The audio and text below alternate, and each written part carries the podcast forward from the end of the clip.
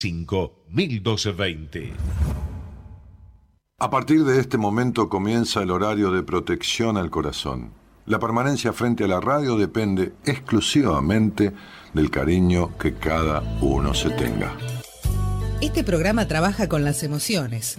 Cualquier semejanza con la realidad es tu responsabilidad, ya que solo vos podrás afrontar lo que fuiste, lo que sos y lo que querés ser ante un imprevisto impacto con ciertas verdades que desconocías.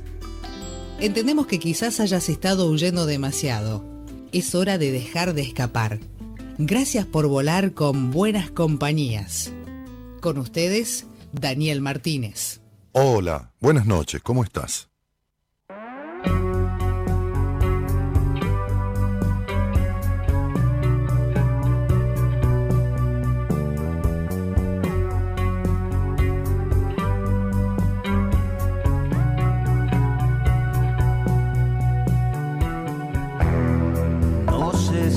Estoy indeciso no, pero caerme ahora no me viene bien del todo. Malditos contables siempre intentando frenar lo que importa. Si la eternidad no es un tiempo siquiera demasiado largo, cuando ya no sabes navegar a qué puerto, da igual de qué lado sople hoy el viento. Podríamos dudar porque nos obliga a pensar. Y no me quites mi dolor si es mi oportunidad de curar y cicatrizar. El destino arrastra a quien se deja arrastrar.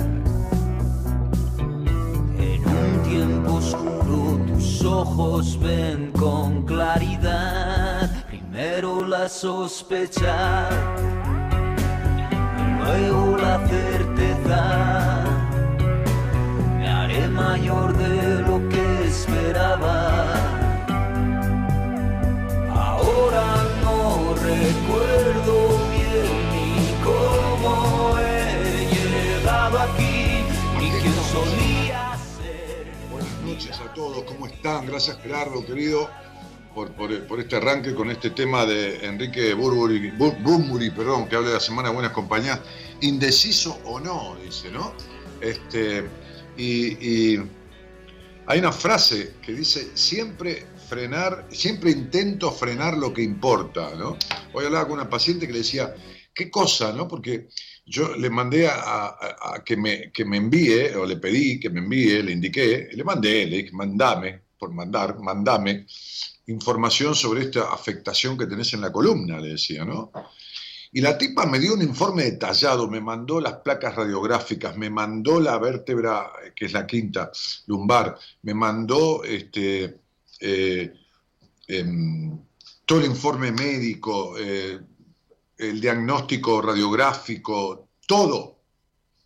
Y le dije, ¿qué cosa? Nunca, desde que te tengo de paciente, que hará hace tres meses, le dije, nunca jamás me diste con tanta profundidad sobre ninguno de los temas que te mandé, una devolución tan puntillosa, tan dedicada, tan profunda y tan acabada como esta de tu enfermedad. Y tiene pocos años, es muy joven, muy joven, la mitad de mi edad. Y tiene un montón de afectaciones en el cuerpo, un montón de cuestiones en su salud, como hoy hablaba también en una entrevista de la que doy los días miércoles de primera vez, y le detallaba a una, a una oyente que me escucha hace mucho, de una provincia muy bonita del país. Bueno, no tenemos provincias feas, tenemos lindas y más lindas. Este, yo recorrí muchas dando charlas y talleres. Y, y a esa provincia fui tres veces. Y, le, de- le detallaba yo enfermedades que podía tener a partir de su estado emocional y ella me iba diciendo, sí, eso la tengo, sí, eso también, sí, eso. Y, y nada, lo mismo pasó con una mujer de Colombia que también atendí hoy. Y entonces digo, yo le decía a esta paciente de Buenos Aires, decía, qué cosa, ¿no? Frenás, ¿no? Frenás lo que importa, de, eh, te dispersás en lo que importa, en lo importante, y, lo que es consecuencia de lo que frenás, eh, a eso le das mucha pelota. A la enfermedad le da pelota, pero no arreglar lo que causa esas enfermedades, que son estos problemas emocionales. Y lo digo porque vamos a jugar hoy, ¿eh? vamos a jugar un juego diferente que jamás jugamos en buenas compañías. Fue una idea de mi mujer hace 10 minutos, le dije, me voy a bañar Fíjate que no llegué a afeitarme este, y, tengo el pelo todavía mojado, eh, porque recién salgo de la ducha. Este, y, le digo, ¿qué podemos jugar? Y esa me dio una idea que está muy buena, pero, pero quiero leer el posteo, que también fue idea de ella. Un día ganar el programa y también se acaba con el programa, con todo con esto. Este, leer el posteo que, arranca a esta base de de la idea de jugar un poco, ¿no? ¿Y por qué? Y esta idea de frenar lo importante, que, lo importante en la vida es jugar. Yo me, comíamos, cenábamos, ella unos, unos, este, unos fideos coditos de garbanzo, ¿eh? este, de harina de garbanzo, que preparé con una salsita de cebollitas salteadas, este, eh, eh, blanqueadas, salteadas, perdón, en aceite de oliva y un poquito de ajo y, tomate con casé sin piel y una cucharada de queso crema y un poquito de agua del hervor de los fideos, una salsita muy natural. Ella comía eso y yo comí sopa de verduras, que dice. Eh, y después un pedacito de queso. Y yo le decía, estoy podrido. Sí, se lo decía en, en sánscrito le decía, tengo las pelotas llenas, ¿no? O sea, este, ¿de qué? Y de que nada, de que estoy escuchando eh, eh, conflictos todo el día, que me agrada, me apasiona, lo hago hace muchos años, empatizo con la gente, me emociono, me pasan cosas, me gusta, me agrada, me place, pero después no tengo una vida. ¿Por qué? Y porque arranco a la mañana, tomo un poquito de sol en el balcón, hago licuados, casi siempre preparo licuados con tres o cuatro frutas. Este, mi mujer me carga con la serie Dirty John, ¿no? Este, que es una serie de Netflix, porque el tipo, el tipo le hacía todas las mañanas un licuado a la, a la, mujer, ¿no? Un tipo, un psicópata total el tipo. Este, eh, y, entonces yo hago diferentes licuados con fruto del bosque, con esto, con lo otro, banana, ananá, pera, y salen unos licuados extraordinarios, ¿no? Entonces me levanto, hago un licuado, cuando sumo me voy a caminar un poco, este, porque hasta puedo estar a mi consultorio, si quiero, son seis cuadros, yo tengo permiso de circulación por, por actividad esencial, bueno, pero, pero este, Después vengo y se terminó mi vida. decir, no, me puedo ir a tomar un café a la vuelta. No, no, no, no. Lo que hice toda mi vida. Tengo una pelota llena. ¿Por qué? Porque no puedo jugar. Porque ir a tomar un café frente al dique, o no importa, a Villa Domínico, donde me dé la gana, es mi libertad y no puedo. No puedo. ¿Y por qué no puedo? Y porque no hay reglas claras, hermano. Hermana, no hay reglas claras. ¿Por qué no hay reglas claras? Porque no hay orden. ¿Y por qué no hay orden? Porque unos pibes se ponen a jugar a la pelota en plena cuarentena y vino la policía a sacarlos y, cagaron a piedrazo a la policía y la policía se fue. Porque en la Constitución Nacional es delito atentar contra la salud pública. Y porque cuando la gente eh, sale a caminar indiscriminadamente, o como yo que fui a 10 cuadras y veía un montón de gente sin barbijo, nada, pero no colgando el barbijo, sin nada directamente y todo lo ese tipo hay que meterlo en cana. ¿Por qué? Porque es una disposición nacional. Eh, entonces, si vos metes preso, o vos, yo le decía hoy a, a una paciente mía, ¿vos te crees que en Suiza la gente maneja todo uno atrás del otro y no pasan por la derecha o no, o no pasan un semáforo en rojo o no estacionan arriba la vereda de, de costado o en la esquina lo chava o en la senda peatonal porque son educados. No, no son educados, son obedientes. ¿Por qué son obedientes? Porque si no obedeces te rompen el culo. A ver si nos entendemos y hablamos claro de una puta vez. Te sacan el registro de la mierda, maqué dos puntos menos del score o tres del scoring o del score, qué sé yo. Eh, score son las chicas que trabajan. Pero digo, del scoring eh, y después te, te, lo condonan porque hay condonación de multa y después te, entonces vamos para atrás, vamos para adelante, esto, lo otro, ¿no? Y, todo, este presidente, el otro, el anterior, no estoy hablando de nada, de partidos políticos, me chupan un huevo todos juntos. Este, entonces no, no hay ley, flaco, lo de siempre. Entonces sale un tipo a la calle y se pone a medio metro del otro, y esto y lo otro, y hay que agarrar y meterse en cana. Si vos metes en cana uno de este barrio, otro del barrio de al lado, otro poquitos, ¿eh? 5.000, 10.000 presos de todo el país, pero como muestreo, ¿entendés? Como muestreo. ¿Cuántos municipios hay en el país? 1.500 municipalidades. Bueno, metes en cana cuatro de cada municipalidad. Preso directamente por violar la ley de cuidado de la comunidad. Total. Listo, se terminó. Obedece todo el mundo. Pero se multiplican los casos, ¿por qué? Porque cada uno hace lo que se le canta a la pelota. ¿Por qué? Y porque no hay premios y castigos. ¿Por qué? Porque te encierran a vos y liberan a los presos, porque esto, porque se cagan en la ley, porque todo lo demás. ¿Quiénes? Todos. Todos. Entonces, Queridas señores y señores, y por qué no jóvenes niños, se lo traía una chica en Instagram, Daniela creo que se llama, me dice, aprendo un montón cuando te escucho, tengo 13 años, que esto y que lo otro, y con mi mujer miramos, el, el, porque viste, hay perfiles falsos. No, ella es ella, tiene fotos, tiene esto, tiene un montón de cosas.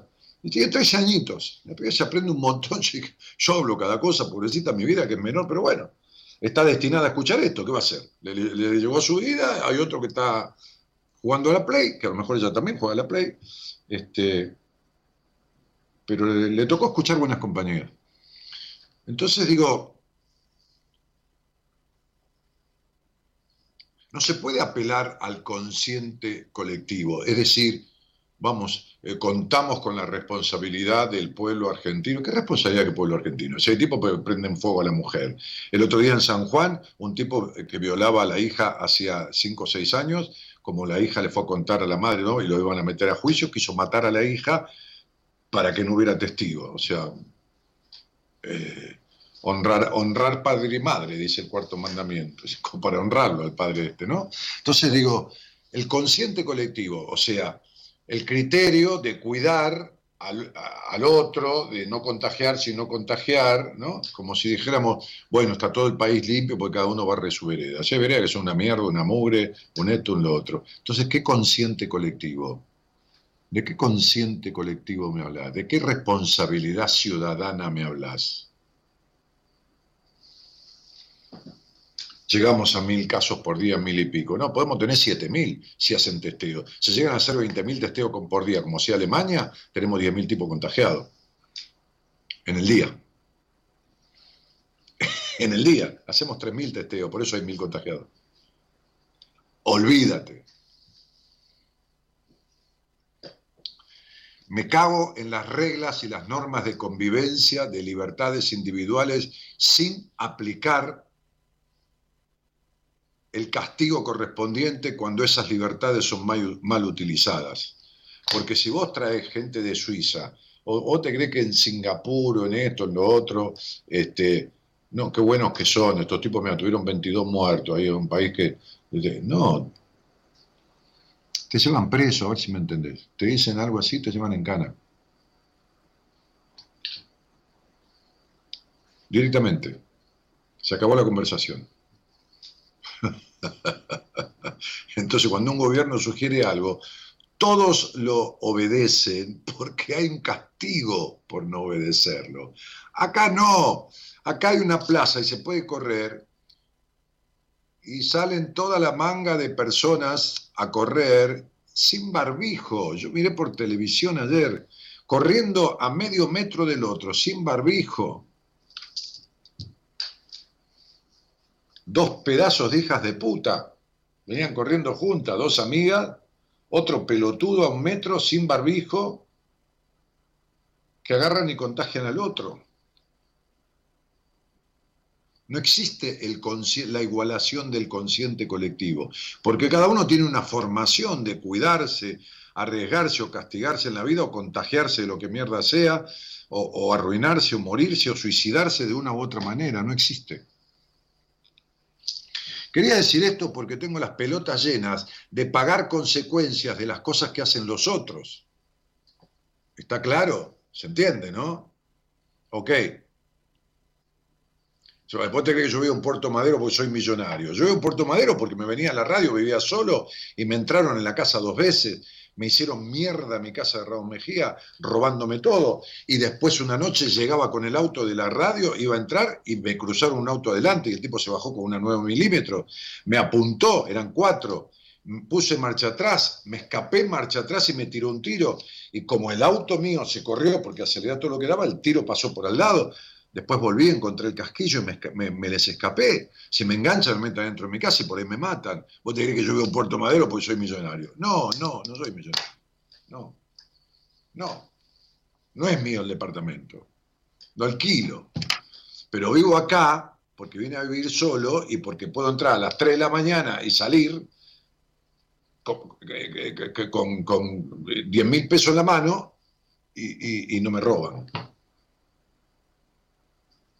¿Entendés? Porque puede haber un raterío, una boludez, pero no ese tipo de robos. Puede haber una cosa que pasó, que mataron a un tipo en la puerta del Faena, unos boludos que venían drogados desde Seiza. Pero vivo acá por un problema de seguridad. Fundamentalmente. Sí, a ver, no estoy a disgusto.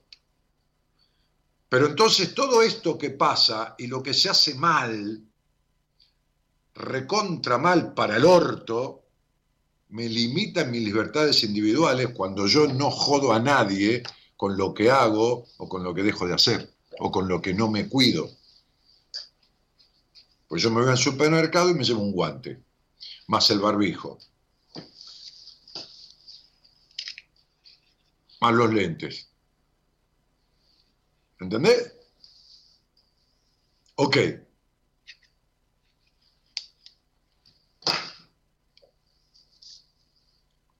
Entonces hoy hablábamos de jugar. Y, no se puede jugar. ¿Por qué? Porque hay una manga de hijos de puta, desde arriba de todo hasta abajo de todo, que juegan con la vida de los demás, aparte con la de ellos que me importa tres carajos. Jugar es como entregarse a otro plano, dice lo que escribimos hoy. Cuando un nene o una nena juegan, no le da los valores, los sentidos, la responsabilidad y seriedad que el adulto le da a las cosas. Pongamos un ejemplo. Para vos, un salero, esto lo escribía Gabriela, sirve para echarle sal a la comida. Pero para un niño puede ser un, un, cohete el salero, un soldado, un instrumento de percusión, qué sé yo. Una sábana para vos es una sábana es simple. Hay que lavarlas cada tanto y se usa para poner en la cama, para acostarse a dormir y punto. Pero para un niño una sábana puede ser desde una capa de princesa hasta una capa para volverse invisible, un fantasma, meterse dentro de la sábana y hacer una carpa. ¿Qué sé yo? Mil cosas y no es joda.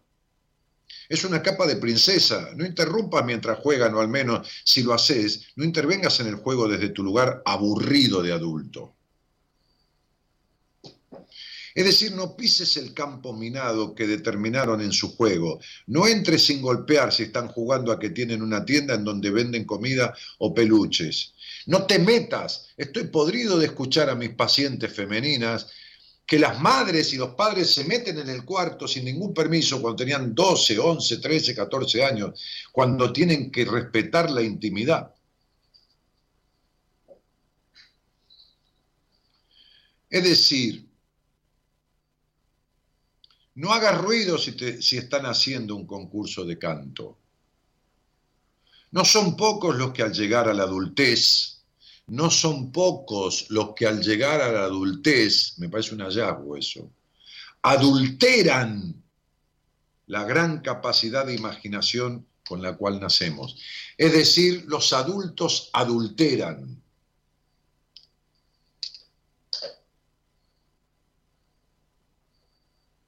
Llegar a la adultez para adulterar la libertad y la capacidad de imaginación con la que nacieron.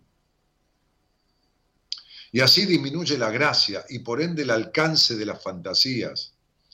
Con ellos también se ve la creencia de poder realizarlas. La imaginación se vincula más con la realidad y las posibilidades, y cada uno tiene la realidad y las posibilidades que cree y crea, que conjugar a estar presente, a proyectar, a permitirse tal o cual deseo o fantasía.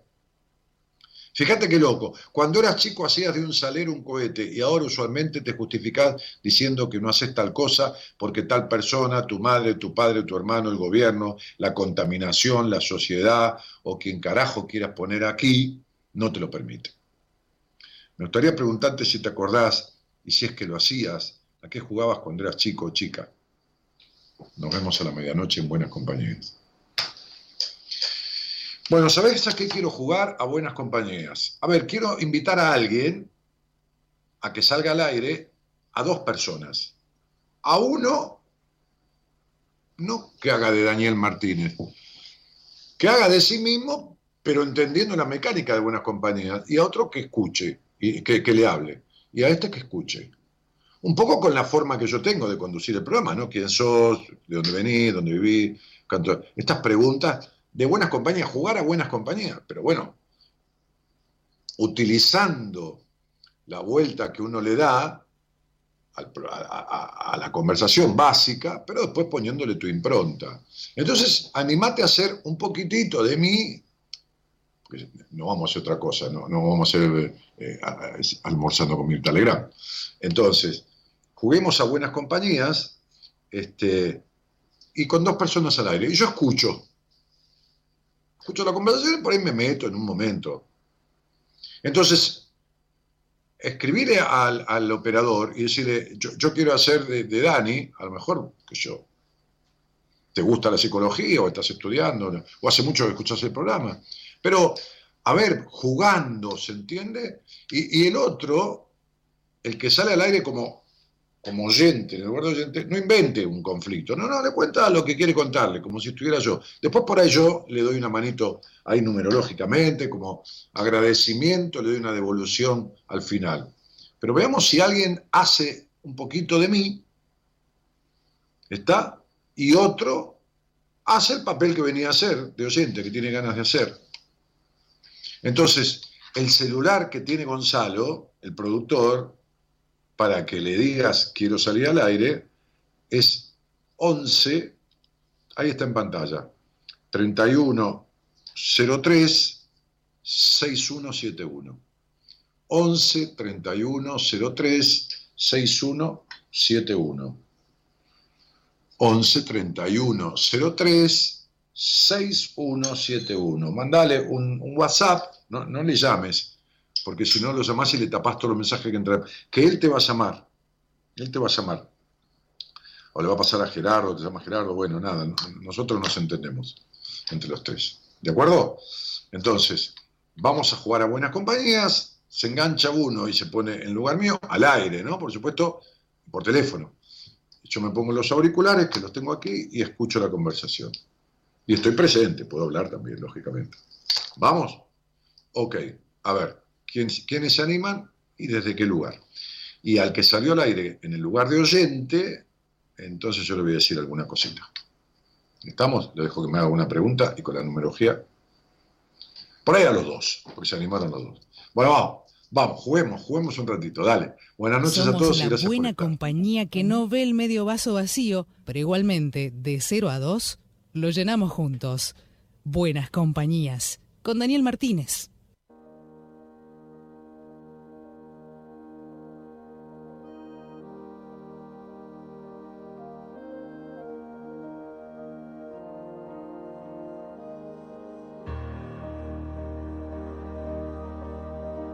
Me dijeron de pequeño, ¿dónde vas que tú no puedes? Y aquí sigo peleando con la indecisión de siempre. Me enseñaron a crecerme a los pies de la derrota. Esos mismos que no crecen y que huyen como idiotas. Me escondía de mí mismo, me buscaba entre los miedos. Me encontraron mucho antes de encontrarme yo primero. Aún me saltan de repente las alarmas del naufragio y me sale defenderme por el miedo a tanto daño.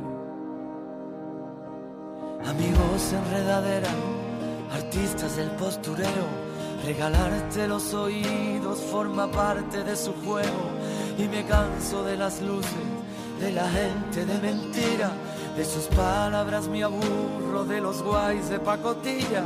Y si vas a ir de dino, peínate pero por dentro, ponte guapo para ti mismo, no te engañes si no es cierto, hay un barco a la deriva en las dudas que me asaltan, seguiré su travesía entonando las palabras. Y quiéreme como te quiero, es decir, más que a mí mismo, pero quiérete primero y será fuerte el idilio. No me dice, tengo 12 años y cuando sea grande quiero ser psicóloga y en parte por eso escucho tu programa que me encanta. Bueno, Laurita, dale, cielito, este, te deseo que cuando estés estudiando, por ahí hay cosas que pueden servirte del programa y que te acuerdes y que te sirvan y que seas un excelente profesional. Eh, Brian Rementería dice, qué buena, qué buena didáctica, Daniel. Sí. Este, Patricio Ordóñez dice, sí, claro, hoy jugué con mis nietos y éramos espadachines, entre otras cosas. Excelente. Este, Renzo dice, muchas gracias, feliz cumple no sé, ahí te están deseando a, alguien feliz cumple. ¿Qué tema justo me describió? Dice Pau Bazán. Este, muchas gracias. Ah, Renzo, vos cumplís años. Bueno, felicidades, querido. Este, Paula Peláez dice, qué linda, no sé a quién se refiere. Eh, se llama ese tema Adhiero a tus palabras, Daniel, dice Laura Vera. Bueno, Laura dice, me encanta tu programa, Dani, cuando sea grande quiero... Ah, escribió de vuelta y en parte por eso escuché tu programa. Amo, dice. Volvió a escribir porque yo no lo había leído, pero sí, lo no había leído nadie. ¿Cómo se llama el tema? Me define esa letra. Manuel Carrasco. Tampoco sé. Dale. volando a ras de suelo me encontrarás aquí mismo y para que quede claro por si algunos no lo entienden, eruditos y entendidos que mi acento es mi ADN, que no es ninguna bandera, que es una me cantaba bajo la luz de la luna.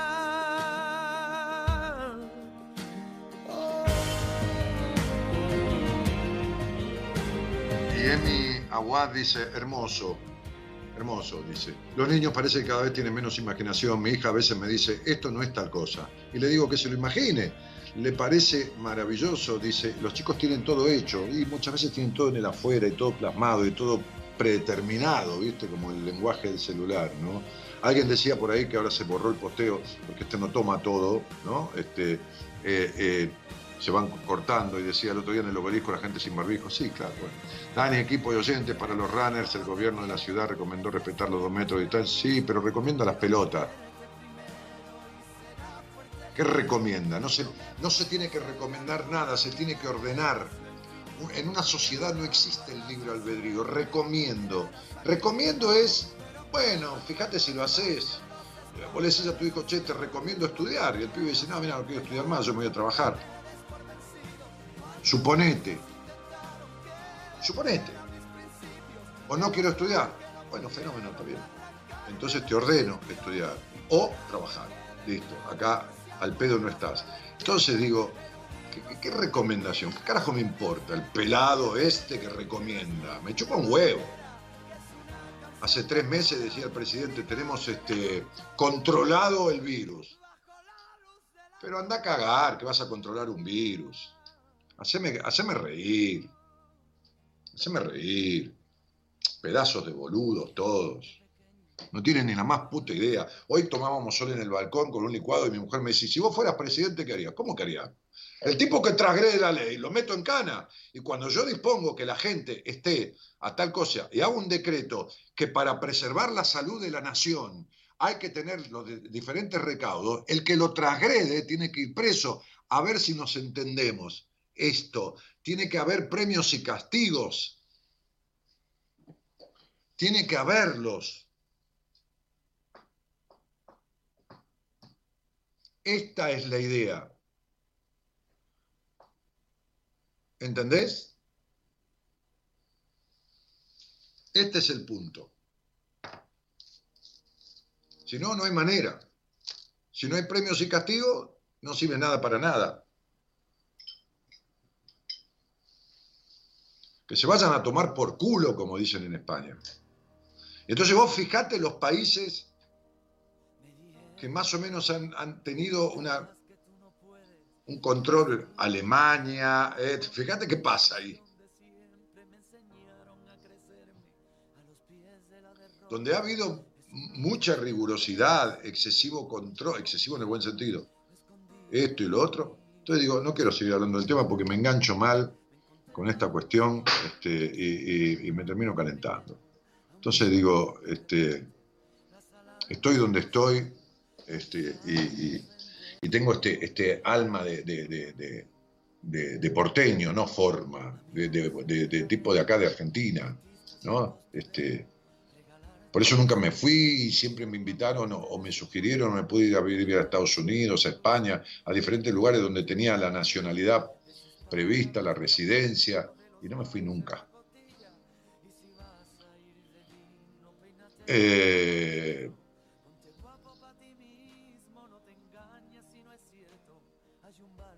Este, claro, eh, Ale Abad dice, no sé, soy nueva en esto, este, para ellos este, los pequeños no teníamos que tener intimidad, algo malo íbamos a hacer, pienso que ella pensaba, sí, sí, pensaba eso, y mientras te castraba. Este, en fin, estas cuestiones, ¿no? Yo siempre jugué a todo con mis vecinas y sola. Jugaba a ser Rafaela Carrá. Qué lindo. Está re bueno el juego. ¿Lo vas a seguir haciéndolo otros días también? Ojalá que sí. Bueno, veremos, veremos, Laurita. Este, yo igual me imaginaba unas tortas enormes con ladrillo, dice. Claro. Mi infancia no fue muy buena, pero con mis nietos estoy haciendo cosas impresionantes. Juego muchísimo con ellos, dice Raquel Domínguez. Bueno, Raquelita, dale. Este, y en algún momento buscás jugar con pares. los chicos necesitan jugar entre ellos y los adultos también necesitan jugar entre ellos. Está bien jugar con los chicos, pero está bueno jugar con los adultos como si fueran chicos.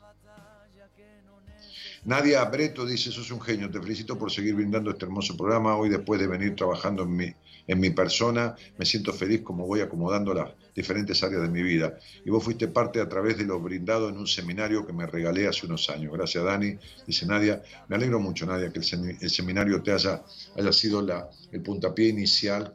Este, que me da, me da tanto también por las pelotas, no poder hacer un seminario que ya perdí tres, porque, porque un seminario muchas veces cuando tengo pacientes, me acorta mucho el tiempo de la terapia y el paciente resuelve en tres días algunos aspectos que después para trabajarlos en terapia uno necesita dos meses o, tres meses o, cargarlo con cosas cuando podría ser más simple el proceso. Este, y bueno, nada. Este, también es una herramienta terapéutica brutal en el positivo sentido de la palabra que, que no puedo, que no puedo utilizar y que los han transitado, los seminarios saben, ¿no? Este, en fin. Eh, Jesse Barrio dice, jugaba con mi hermana a hacer tortas como barro, hacíamos carteritas de cartón, qué lindo recuerdo. sí, yo he jugado de todo, hacíamos carritos de rulemanes, pelota, al volei en la calle con una red, al fútbol, este, a, cagarnos a trompadas en un potrero de la vuelta, con, otra barra de otra cuadra, este, en fin, a 20 cosas, ¿no? Majo Pérez dice, mi papá te escuchaba en su trabajo y me comentaba de lo que hablabas y arranqué a escucharlo y me encantó. Tengo el libro 10 mandatos y una agenda que me gané en el 2012. Ay, esa agenda yo la adoro. Adoro esa agenda, Majo. Adoro esa agenda. Eh, una agenda de 500 y pico de páginas, todo color, que en cada hoja tenía una cosa, cuentos, recetas de cocina, esto, lo otro, que yo le escribí, se llamaba Un año junto a vos. Cuanto más aprendo también me caliento, dice Fabián Valente, ¿no? Mariela Rodríguez dice, hoy veo en los juegos de mi hija mucho de mí, esas miradas perdidas, imaginando y cuestionando cosas tan profundas. María Belén dice, yo jugaba a la kiosquera, a la mamá, la cuestión siempre era el papá. Sos un genio, Dani, buenas noches, dice Marita Morenea. Carmen Jan dice, vamos, jugando es más fácil, ¿quién se anima? Ah, sí, pero estamos jugando. Digo, Beatriz Inés Díaz dice, totalmente de acuerdo con lo que dice Dani, tiene que haber premios y castigos, no te calientes, Dani, seguí con el programa que con él disfrutamos todos. Es que es parte de esto, parte de la realidad, buenas compañías es la realidad de la vida. Y cuando la realidad externa se te mete y te caga la vida interna, te la viola, te la vulnera, entonces yo lo tengo que traer, porque estoy expresando lo que muchas personas sienten y mucha gente de mi audiencia siente. O sea, te entiendo lo que me decís, negra, pero eh, no me pongo a hablar de cuándo se va a reanudar el campeonato de fútbol, aunque está bueno, a mí me gusta mirar algún partido. Porque no, no es una cosa que, ¿entendés? O sea, no se reanuda el campeonato de fútbol, pero se comportan la manga de pelotudos hijos de puta, suicidas inconscientes, y podemos ir a tomar un café, podemos ir al cine, podemos esto, lo otro. Bueno, no, ponerle que no se reanudó el fútbol, pero algo se puede hacer. Yo salía a cenar dos veces con Gaby en la semana. A veces terminamos de atender pacientes a las 10 de la noche, 10 y media de la noche. ¿Y qué me voy a poner a cocinar? Le decía, vamos a comer algo. No importa, tampoco con lujo, vamos a comer unas papas al horno acá al, al barrio, un hotel de la vuelta que me las hacían como yo le pedía al horno, con, con un poquito de romero, ramitas de romero, y, bueno, un poquito de, de, ketchup, qué sé yo. Eso. Me tomamos una copa de vino, o una pizza, o, un panaché de verduras, ¿qué me importa? No, no hablo de, Y íbamos a comer dos veces por semana. Ni eso puedo. Yo jugaba con mis primos al doctor, dice Majo. Ah, esos juegos del primo y del doctor, Majo, son. no entremos en detalles, ¿viste? Me encanta, está muy bien. Este, trepaba árboles, dice María Belén Barrio. Este, con mi hermano nos llevamos dos años, cuando éramos chiquitas jugamos a que era una maestra y otra era la alumna. Era una pavada, pero re divertido. Ah, no es una pavada. Cuando éramos chiquitos, dice ella, y tiene 12 años. Y jugamos al fotógrafo también, dice Majo. Claro, pará, ¿viste? Un poco con los primos y otro poco el fotógrafo. Hay que ver qué clase de juego y qué clase de fotos, majo. Yo jugaba sola al toro congelado, avión, a escondidillas. Era divertido, dice Gaby. Yo no jugué nunca en mi infancia, muy triste, dice Sin Pérez. ¿Está bien? Ok. Y si en tu infancia no, hubieran, no te hubieran dado de comer, ¿qué harías ahora? ¿No comerías? O si en tu infancia te hubieran dado de comer, no sé, mierda, ¿seguirías comiendo mierda? No, ¿no? Bien, ¿y por qué no alimentás de otra cosa a tu espíritu y te pones a jugar ahora? Porque vos me podrías haber dicho, y ahora, ahora juego. ¿Entendés? Va, cuarentena mediante, ¿no? Lógicamente. Ahora, ahora, no ahora estos dos meses, pero... Eh, María Emilia Zanoni dice, hola Dani, ¿cómo estás? Jugaba con mis hermanas a tener un kiosco, juntábamos caja de golosina, también nos encantaba comer golosina, claro, ¿qué te parece? Guillermina Lucero, qué lindo, ¿quién trepaba más alto? Eh, Graciela Vidal dice, yo jugaba con mis vecinas a ser reina del carnaval, no me gustaba que otra me ganara, yo quería ser reina siempre, qué linda.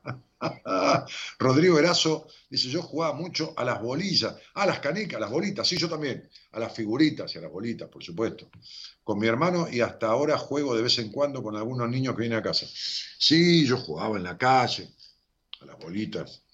Lógico, ni hablar. Mari Di Domenico dice, hola Dani, sos mi gran maestro, todo lo aprendí de vos, te quiero, dos.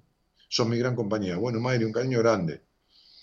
Un cariño grande. Patricia dice, Dani, creo que en este momento sos la voz en off de varios que estamos iguales con las tarlipes llenas de los huecos de cabeza que no les importa nada ni respetan nada, pero bueno, si de arriba no hay respeto, imagínate, está todo distorsionado. Por supuesto. Por supuesto. Yo jugaba que era pintora y escritora, me leía toda la colección de Antiojitos, jaja, dice, claro. Yo jugaba, yo leía Isidoro Cañones, Isidorito Cañones, también Anteojito, eh, de repente, pero Anteojito me parece que fue posterior a mi infancia. En mi infancia teníamos Villiquen. Y por supuesto Isidoro Cañones ya cuando era más adolescente, ¿viste? Porque este, una torrante, Isidoro un playboy, era un playboy, lo que se, se llamaba un playboy en esa época, ¿no? Este, eh, pasé de las muñecas a verdad y consecuencia a los 12 años. Ah, sí, jugamos a verdad y consecuencia. Era muy cómico porque éramos cuatro o cinco varones y una sola chica en el barrio. Pero jugábamos verdad y consecuencia, ¿qué vamos a hacer? Todos con ella. Yo jugaba con mi hermana, dice Pau San primos, amigos, hermosos recuerdos, pero me llamó, la me llamó la atención que también me pasó, que me decían que no cierre la puerta y hasta en grande me decían que si me encerraba me sacarían la puerta. Sí, yo tuve una paciente que el padre le pateó la puerta, se la rompió toda, porque un día se cansó y dijo, voy a cerrar con llave. Cerró con llave y le rompió la puerta a patadas. Ya tenía 15 o 16 años la piba. Hola, buenas noches, ¿quién está por ahí? A ver. Hola. Hola. Sí, ¿cómo te va? Sí, sí, sí eh, soy Mirta. Mirta, ¿cómo te va? ¿De dónde sos? De Mar del Plata. Bueno, espera, que tengo ahí a Nicolás, me parece. Hola, Nico, ¿estás? Bueno. ¿Hola? Hola, hola, te escucho. Buenas noches. ¿Qué haces, Nico? ¿De dónde sos? De Zárate. De Zárate. ¿Y desde cuándo escuchás el programa, Nico? Lo escucho hace cuatro meses, pero eh, en realidad lo escucho desde el año pasado. Lo escuchaba, lo dejé de escuchar y volví otra vez hace cuatro meses. Bueno, bárbaro. Este, ¿Y vos, Mirta, desde cuándo escuchás el programa? No, yo ya hace mucho y te conozco, he hecho seminarios. En realidad quería ser de Daniel yo. ah, muy bien, quiero ser de Daniel. Y Nicolás, entonces vas a ser de, pero voy a ser entrevistada espera un poco, porque vos sos menos antiguo, Nicolás. Como que no tenés tanta práctica. O, vos querías hacer de Daniel Martínez. Donde manda capitán, no manda marinero, no hay problema. Bueno, vamos, Mirta. Entonces, vamos a invertir los roles. Mirá, qué bueno. Una mujer toma la delantera y hace este varón conductor que soy yo. Este, así que ahí lo tenés a Nicolás. Tranquila, Mirta, tranquila. Ah, bueno. Eh, hola Nico, ¿qué es lo que te trae por acá? Hola Daniela, ¿cómo estás? Bien, la verdad que ah. con ganas de hablar con vos. Eh, quería conocer qué me dispara mi vida, con algunas preguntas que, inquietantes que tengo para hacerte, y si vos me puedes ayudar a, a encauzar eh, mi mente. Bueno, eh, discúlpame, primero, me, ¿de dónde sos? Eh, soy de Zárate, nací en San Pedro, pero hace dos años que vivo en esta ciudad. ¿Y con quién vivís? Vivo con mi, con mi esposa, con mi pareja. ¿Con tu esposa? ¿Y a qué te dedicas? Soy licenciado en educación física. Ah, qué lindo. Eh, ¿Estás trabajando actualmente? ¿Estás eh, trabajando en qué Sí, estamos dando clases online eh, a nuestros ah. alumnos, así que sí, trabajando. Desde otro lugar, pero bueno, es una, una, manera, una manera nueva de, llegar a, las personas. Bueno, ¿y eh, eso es a través de, estás en educación o lo haces por particular, por cuenta tuya? ¿Cómo es? En este momento eh, es por educación con aulas virtuales de las escuelas y ah. llegado el momento también tenemos clases personalizadas. ¿Y vos y tu esposa, cuánto hace que estás con, con tu esposa? Hace siete años y llevamos unos nueve meses de casado. ¿Me dijiste tu nombre completo? ¿Cuál es? Mi nombre completo, mi nombre completo es eh, Nicolás Ezequiel Pérez. Ezequiel. Nicolás Ezequiel. Y, sí, la fecha de nacimiento. 28 del 10 de 1987. Bueno, ahora sí, eh, ¿qué era que me decías que te traía por acá? Eh, la verdad que soy una persona muy dispersa. Eh, a veces logro los objetivos que me propongo, pero me cuesta disfrutarlos. Entonces quisiera saber el motivo por qué no logro disfrutar ese, eh, ese e, esas metas eh, concretadas. ¿Eso te pasó siempre? Eh, sí, sí, la verdad que sí. O sea que lo, eh, lográs lo que querés, pero no lo sabes disfrutar. ¿Y tenés más hermanos? ¿Cómo? ¿Tenés más hermanos? Sí, sí, tengo eh, dos hermanos más. Eh, por suerte, desde que te vengo escuchando, he entendido algunas de las cosas, pero eh, a veces soy de las personas que necesitan un buen sacudón, una buena, diríamos, cagada pedo, esa que das vos. Y bueno, teniendo esta oportunidad, creo que es el momento para, para confirmarlo, o en el sentido de decir, ahora Nicolás, enfocate acá, dale por acá, y encontrar una receta para disfrutar los objetivos. Bueno, eh Daniel, ¿estás ahí?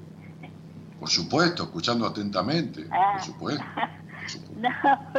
muy bien, muy bien, Mirta, muy bien, muy bien, muy bien, muy bien, muy bien. Ahora, Mirta. En, un momento pensé que estaba hablando con vos, Daniel. Excelente, Mirta. ¿Viste? Un fenómeno, Mirta, porque vino a seminario, me conoce, me ha visto.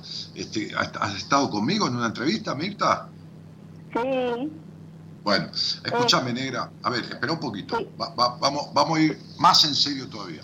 Mirta, ¿vos por qué pensás, tranquila, eh, que no tenés obligación de saber, imagínate que, eh, bueno, cada uno es lo suyo, ¿vos por qué pensás, Mir, que Nicolás, que es un tipo que tiene muy buena salud física, que es un chico, digo chico con todo respeto, ¿no? De 32 años, este, que tiene a su esposa con la cual debe estar, digamos, enamorado, pues estuvo de novio y decidió casarse o no importa, unirse o vivir con ella.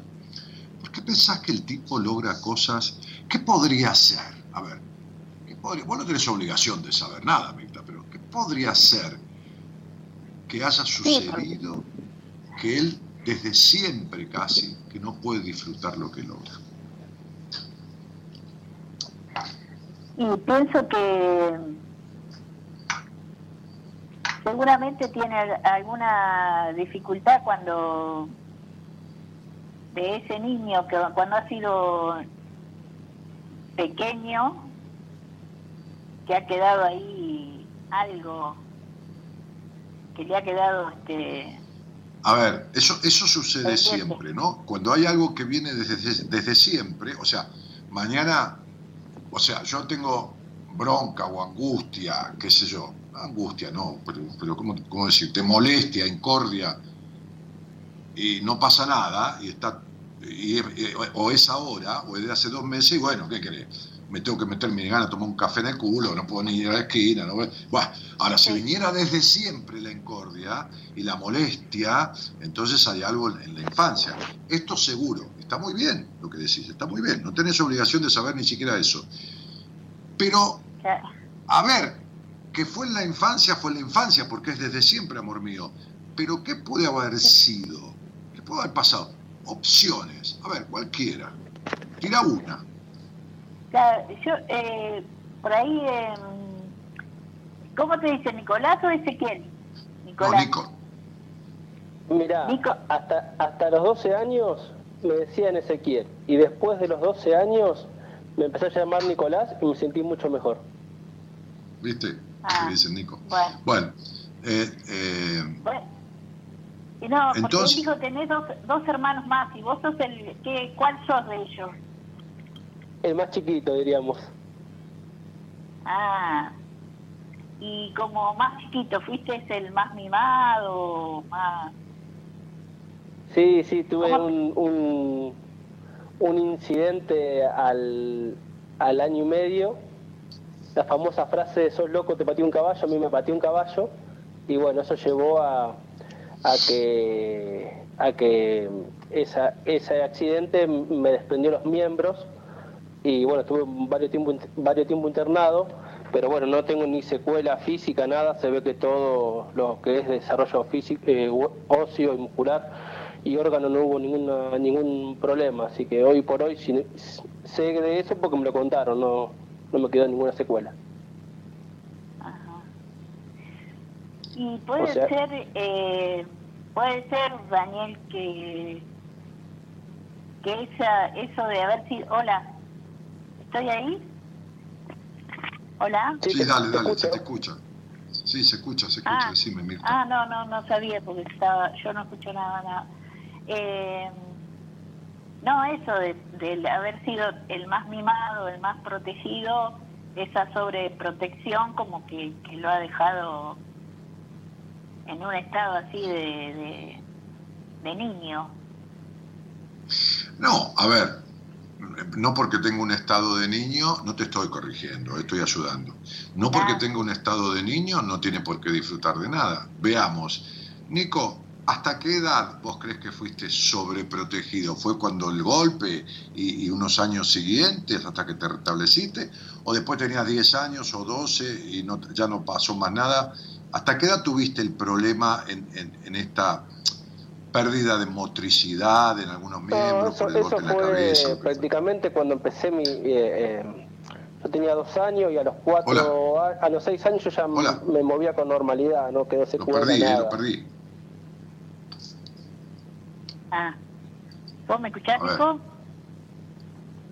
Sí, sí, se corta un poquito, pero escucho. No, no, espera, Nico, espera, espera un poquitito porque lo, lo no, no, lo perdí, muchachos.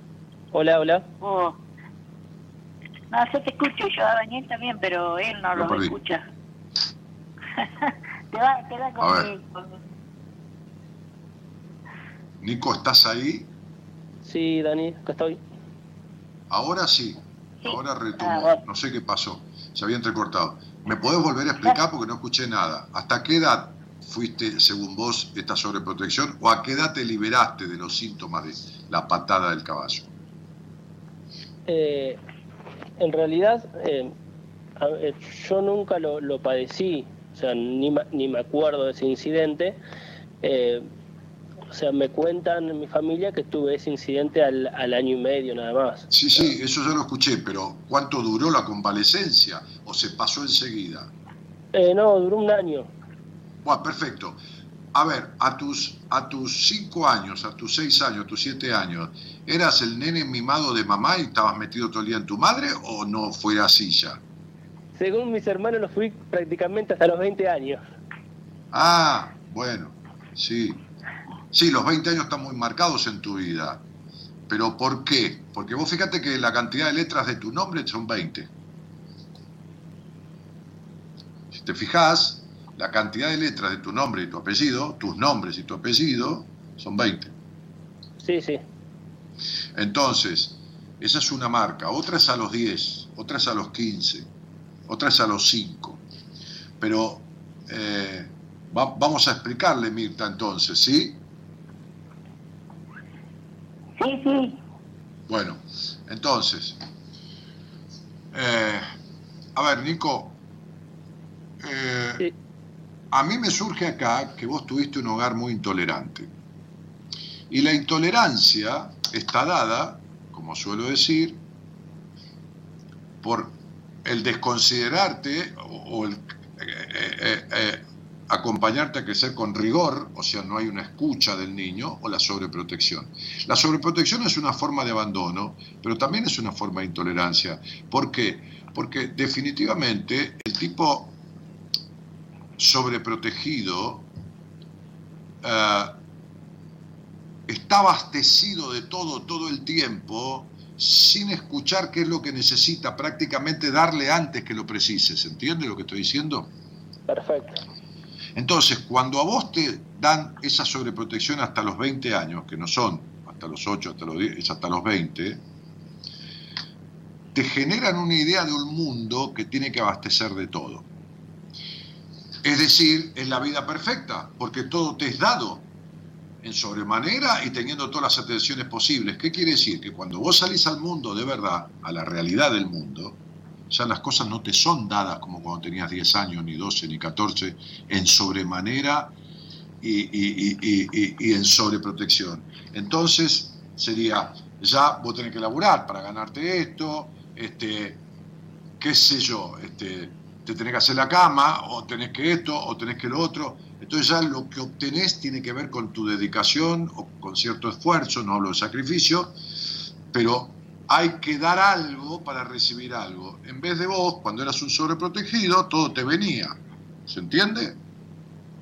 Sí, sí, se entiende perfectamente. Se entiende. En, en mi caso me pasaba que siempre desde los 12 años empezaba a trabajar de changa. Por ahí no era una necesidad económica o de brindar, pero sí se notaba en el afecto y en, el cuidado sumamente que no me lastime, que no me dañe. En eso sí, muy, muy sobreprotegido. Bueno, perfecto, pero vos fíjate una cosa, que cuando vos sos sobreprotegido y recibís de todo, hay algo que te pasa. Te pasa que uno quiere seguir recibiendo eso. Entonces trata de ser perfecto para que no le quiten lo que está recibiendo. Ahora, ¿por qué crees que vos tratás de ser perfecto en la vida? Y sos perfeccionista, ¿entendés? Entonces, yo siempre dije que hay, dos maneras de frustrarse en la vida. La primera es querer ser perfecto y la segunda es postergarse. Y vos haces las dos cosas, porque como tanto razonás todo y querés que todo sea perfecto, te estás postergando. Entonces, este niño que fue sobrecargado de las cosas que le daban y esto y lo otro y todo con cuidado, que acá, que allá, que todo, ta, ta, ta, ta, creció antes de tiempo. Se hizo un razonador. Tuvo que abastecer las necesidades de esa madre o de lo que el niño esperaba que esa madre necesitara para seguir siendo el que la madre esperaba que él fuera para que la madre le siga dando lo que le daba. ¿Me entendés? Es decir, sos el nene perfecto de mamá. Eh, te entiendo perfectamente porque prácticamente a los 23 años, 24, pasé yo a, ayudar a, a, lo que es a mi mamá y, bueno, y a la familia lo que pueda. A ser el marido de mamá. ¿Vos sabés qué nombre tiene Ezequiel? Ezequiel tiene un nombre que simboliza un número 9. Y dentro de tu estructura numerológica, ese número 9 relacionado a otros números que hablan de que tu padre fue una gran decepción y fue una gran limitación para vos, ese 9 es el número de resentimiento con el padre. Por eso a mí, cuando me dijiste, yo dije, le dice Nico, lo dije porque dije, dije, es imposible que él haya aceptado con beneplácito el nombre Ezequiel, porque Ezequiel es el que más tiene la vibración del resentimiento con el padre y Nicolás tiene más la vibración del perfecto para la madre. Porque Nicolás tiene un número 7, que es la búsqueda de la perfección en lo negativo, y, Ezequiel tiene un número 9, que es el resentimiento con el padre en lo negativo. Ahora, en el centro de tu esencia, tenés un número que simboliza una capacidad que trajiste esta vida, que es la de sustituir lo que tu padre no dio, este padre desdibujado que tuviste.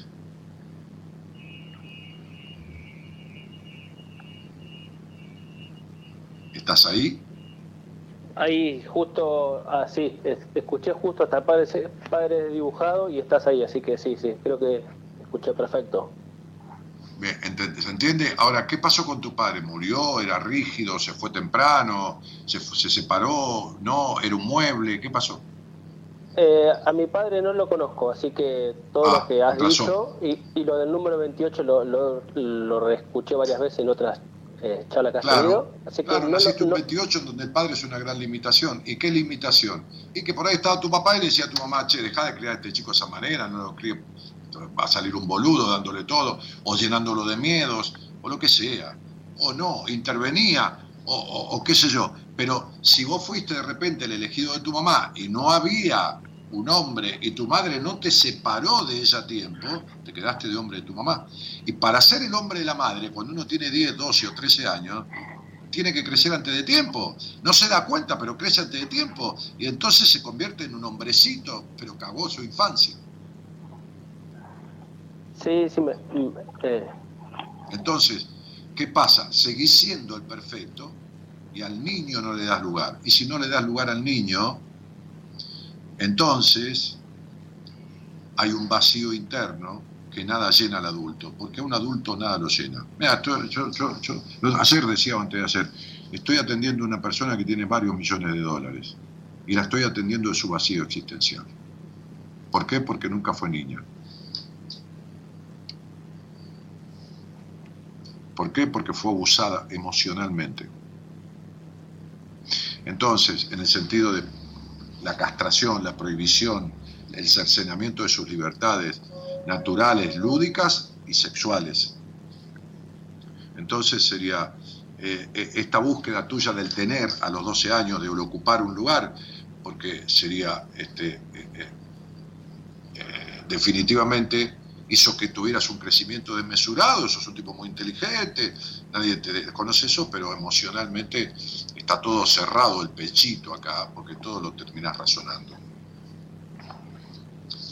Y te has casado, pero me parece bien, por supuesto, muchos hombres con estas condiciones se casan, pero no suelen ser confiados de las mujeres. O sea, no les es fácil confiar en entonces puede ser que tengas una esposa celosa, posesiva, controladora, o que vos no tengas plena confianza en el vínculo.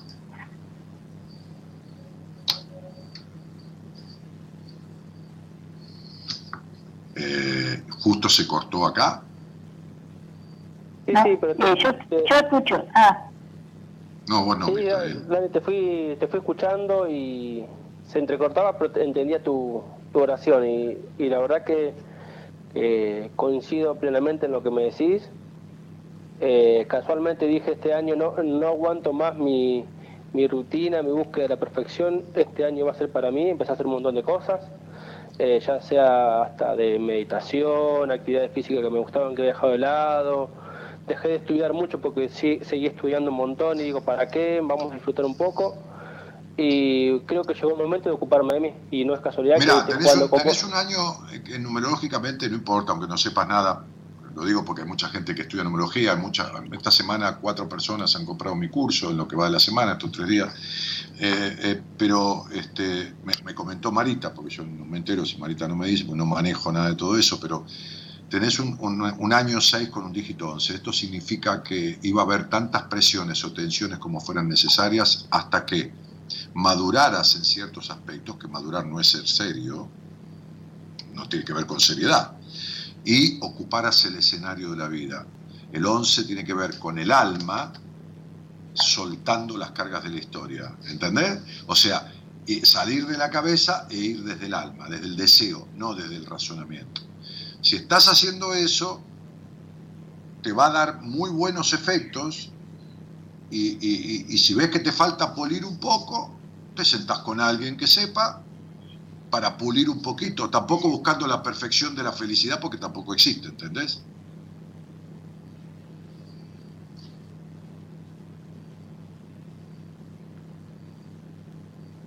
Lo que pasa es que me debe estar escuchando por, la computadora, entonces le viene un delay, me parece. Sí, yo ahí te, escucho, sí, sí. Casualmente eh, tengo para el mes que viene una entrevista con vos. Por suerte la, me, decidí trabajar en mí y dije, qué bueno volver a escucharlo Daniel y tengo una entrevista con vos. ¿Y cómo llegaste al programa? Ah, porque vos habías escuchado hace años y después escuchaste un poquito y volviste. Ahora te encontraste, qué sé yo, por alguna cuestión. Sí, sí. Bueno, bueno, nos veremos y hablaremos un poquito más a fondo de ciertas cosas que me gustaría hablar con vos este, en el buen sentido, a solas, porque son la radio no es una posibilidad de una profundización en, cosas que, que, son propias de cada uno y de mí también, por supuesto. ¿no? Este, yo le hacía hoy algunas confesiones a, al grupo de pacientes que tengo en un audio, que por ahí no lo hago en público, ¿entendés? No porque yo no me avergüenzo de nada en mi vida, pero porque hay cosas que son para determinados lugares y para hablarlas con determinadas personas, otras son para hablarlas con otras. Así que ya conversaremos. Bueno, Gerardo, te pido un aplauso para los dos, porque han hecho algo maravilloso que nunca lo hice en 27 años de Buenas Compañías, fue idea hoy de Gabriela, este, y, se han, comportado divino. Los dos han hecho un rol espectacular, espectacular. Así que si tienes un aplauso eh, para ambos, la, verdad que es más que merecido. Gerardo, ¿estás ahí? Eh, ahí está. Aplauso por ovación. Gracias, gracias por la, por la oportunidad y para Mirta, Mirta te, te, digo que nos estamos quedando sin tiempo, ahora ya hago Daniel, nos estamos quedando sin tiempo, en el próximo programa comunicate que te vamos a, atender. Bueno, Nico, Nico. Qué lindo, qué lindo. Chau, Nico, Mirta, quédate un segundo. Este, Mirta, ¿cuál es, ¿cuál es tu día y tu mes de nacimiento? Solo el día y el mes. El día y el mes es el 22 de julio. Bueno, 22 de julio, eh, bueno, ya, ya sabes lo que es la primera etapa de tu vida y te he dicho, pero si hay un número que tiene la capacidad de romper los límites, las fronteras, todo, eh, eh, es ese, ¿no? Es el 22, el nacido del 22. Vino para eso, vino para, para, para romper límites, limitaciones, vino para, para ser ambicioso en lo material. Este, y, y este año ¿Vas a cumplir cuántos años? 64. 64. Quiere decir que tenés un año 22, eh, eh, julio 11, un año 6, eh, con un dígito de edad 61. Che, ¿vos estás viviendo con quién? Acá ahora en mi casa está mi hijo, un hijo separado y se vino para acá. Escuchame una cosa como se diría en nuestra época, o, en la época de nuestras abuelas, mejor dicho. ¿Hay alguien que te está arrastrando el ala por ahí? ¿Me entendiste, ah, no, Sí, sí, sí, sí, tengo, hay una persona, pero no, no está ah, conmigo. Está, ah, ah, pero no que, pero no que, no te hagas la boludez. No, no la, no, la No le diste lugar. claro, no. ¿Por no, qué? no, porque viene complicada la mano. ¿Pero por qué viene complicada? Porque tenés un año de inicio de alguna relación afectiva. ¿Cuándo apareció este tipo? ¿En abril? No, no, no, no, porque ya viene... Ah, ¿de antes? Ah, sí, hace eh, así cinco o seis años, pero... No, no, no, pero esa relación se tenía que terminar el año pasado ya. Estás estirando. Y lo ah. que, se, lo que se estira se arrastra, lo que se arrastra se ensucia. Hay que soltar lo que no sirve porque llega lo que sirve. A ver, en, ahora en agosto tenemos un cambio, un, tirar la chancleta un poco. Eh, tenemos, ah. tenemos, tenemos varias, varias en, en, en, septiembre, ni te cuento. A ver, mirá para otro lado, porque estás mirando todavía para el lado de este tipo, porque este tipo significa una limitación en tu vida. Entonces, Deja de joder, te estoy diciendo que este número no acepta limitaciones. Soltá lo que sea limitación o las personas que te limiten, te pido por favor, porque no estás dando lugar a lo nuevo por no sacar lo viejo.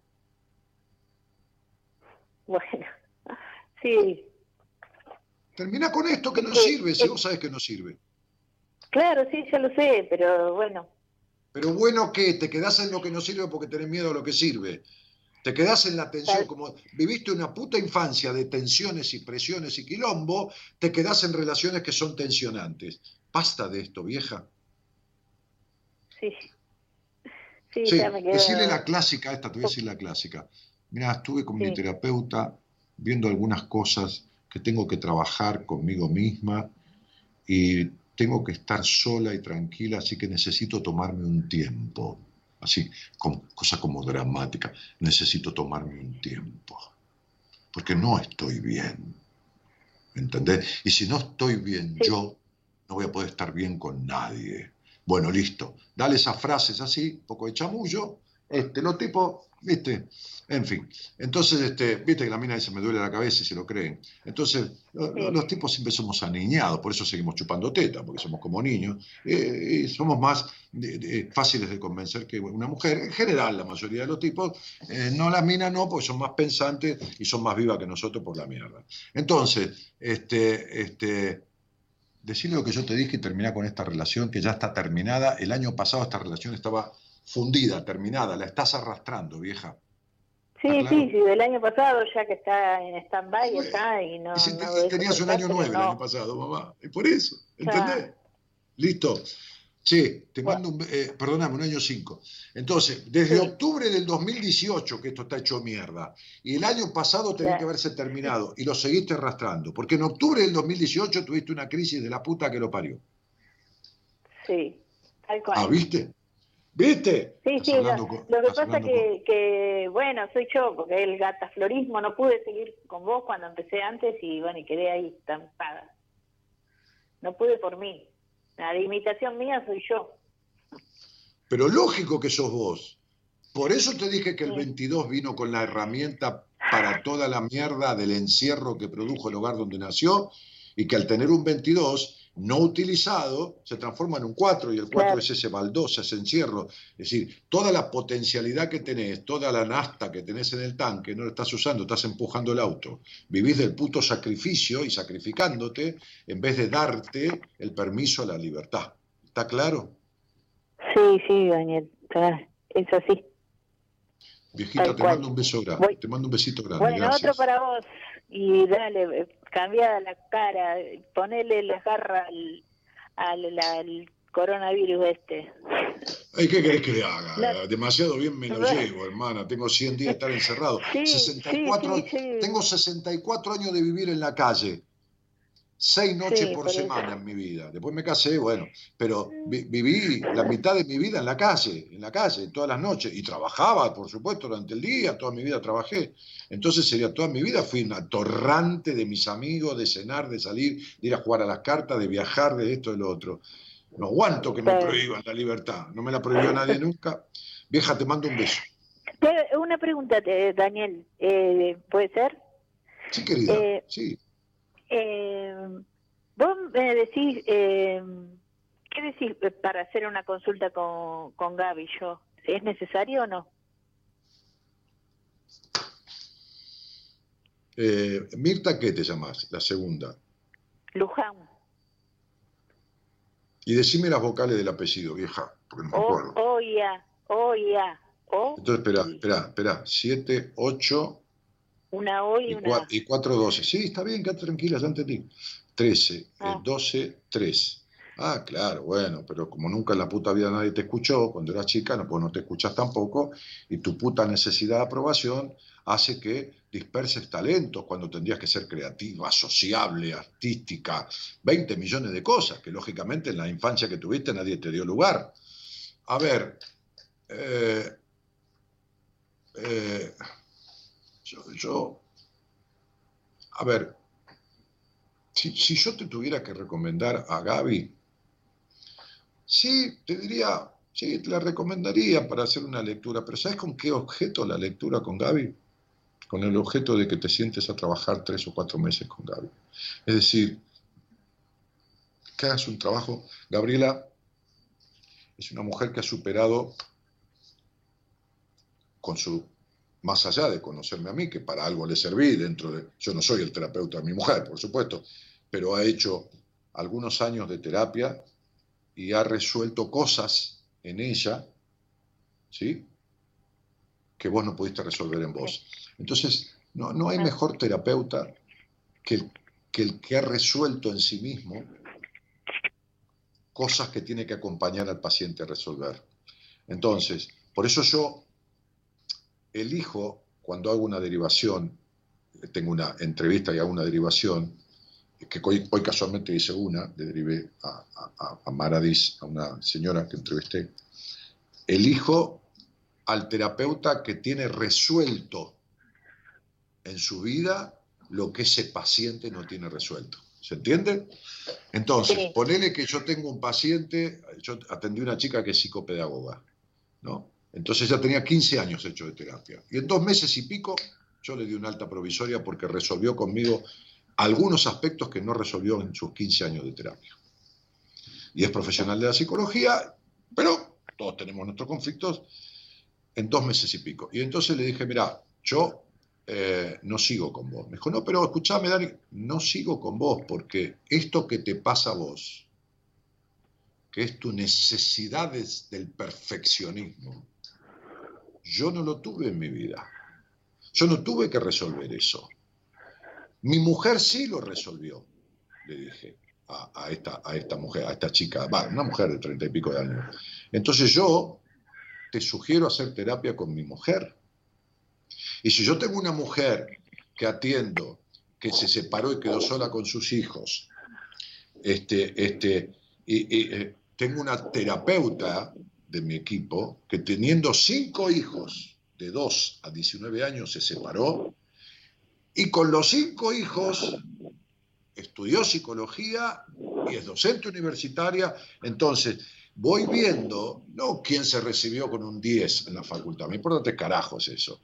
¿Quién, se quién resolvió en su vida determinadas cosas y a esa le mando los pacientes. Entonces, este punto sentido de cierta exigencia o cierto control tuyo necesita de alguien que lo haya resuelto. No importa si Gabriela tiene 20 o 30 años menos que vos, importa que sabe el mecanismo de cómo resolver lo que vos nunca pudiste resolver. Entonces se puede convertir en un sustituto de tu madre, aunque sea mucho menor que. ¿Está claro lo que te quiero decir? Sí, sí, sí, te entiendo. Entonces, una entrevista, una lectura de registros con Gaby, te va a ver desde el lado que te veo yo o desde otro lado totalmente diferente y te va a decir cosas muy asertivas pero si después vas a continuar un proceso, decís a Gaby, Gaby, cuando tengas lugar, porque no tiene, no tiene lugar, no tiene lugar, tiene gente en espera, pero cuando tengas lugar, haceme un lugar y me quiero atender con vos. Si es para eso, sí. Si es para que te cuente qué te pasa, no, porque te lo va a contar ah. perfectamente, pero lo va a tener que resolver en, en unos meses de laburo. Bueno. ¿Entendiste? Sí, sí, sí, sí. Entonces, no te quiero hacer gastar guita al pedo, aunque te sobre. Claro. Entonces, con, una, con, una, con una lectura con ella, en tu caso, para mí no alcanza. En tu caso, yo me quedaría con ella tres o cuatro meses haciendo un laburo. Bueno. Un beso, hija. Gracias. Chao, beso. Gracias. Gracias. chao, chao. chao. Somos la buena compañía que no ve el medio vaso vacío, pero igualmente, de 0 a 2, lo llenamos juntos. Buenas compañías, con Daniel Martínez.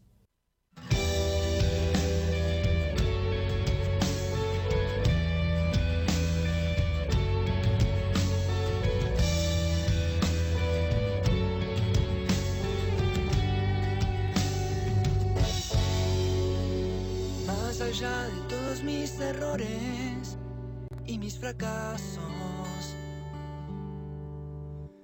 Más allá de darme por valiente y no bajar los brazos. Más allá del brillo, de la gloria, lo que hablen o no hablen de mí. Mucho me costó, pero comprendí final no queda nada más que lo que soy. Nada me condena, donde va el camino voy. Si cada día toda nuestra historia vuelve a comenzar. Si cada paso marca la memoria y el tiempo nunca vuelve Mm, entonces, si lo hicimos bien o mal, no importa, aprendimos la lección. Se trata siempre de empezar. Si todo tiene su final,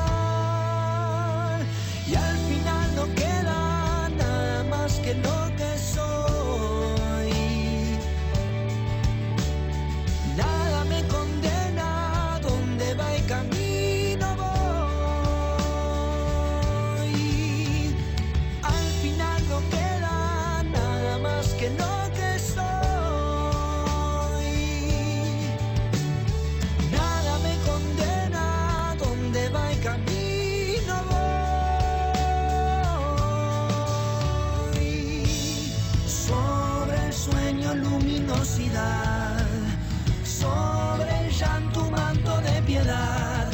Muero cada día, pierdo el miedo, gano el cielo y en sus ojos mi verdad. Y al final no queda nada más que lo que soy. Claro, al final no queda nada más que lo que soy, dice creo que Abel Pinto, ¿no? Estaba escuchando, leyendo algo aquí, este, porque lo que haces, mañana haces otra cosa diferente, este, sí, Abel Pinto me dice Gerardo ahí al toque, eh, este, importa lo que sos, no, importa que tenés el título de profesor de licenciado en educación física como Nico, o, o mis títulos habilitantes para la psicología, sea la tecnicatura, sea el doctorado, eso es lo que uno hace, no es lo que es. No es lo que es.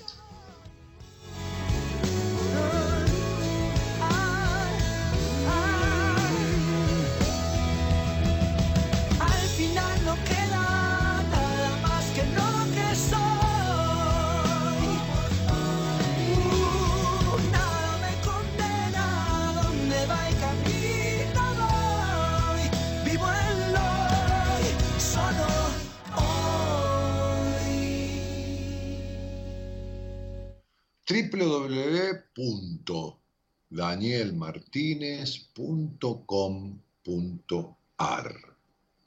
Entrando a esa página tienen al toque el icono de WhatsApp y le escriben por ahí a Marita para preguntarle lo que quieran. Es maravilloso, ¿no? ¿no? No, solo me decía Marita que está cubierto todo agosto también de entrevistas, sino que hay algunas personas que le quieren pagar un seminario para el cual no tenemos ni fecha. Y yo agradezco a Dios este capital, a Dios y a mí, ¿no? Dios me dio la posibilidad, pero yo la utilicé, ¿no? Este, de, de lograr algo tan difícil como es la confianza. Porque que en estos tiempos del mundo y que vivamos donde vivimos, en donde desde los representantes mayores de la nación le han vivido toda la vida, o el 90% de la vida, mintiendo al pueblo, mintiéndole mal, mintiéndole para la mierda. Este,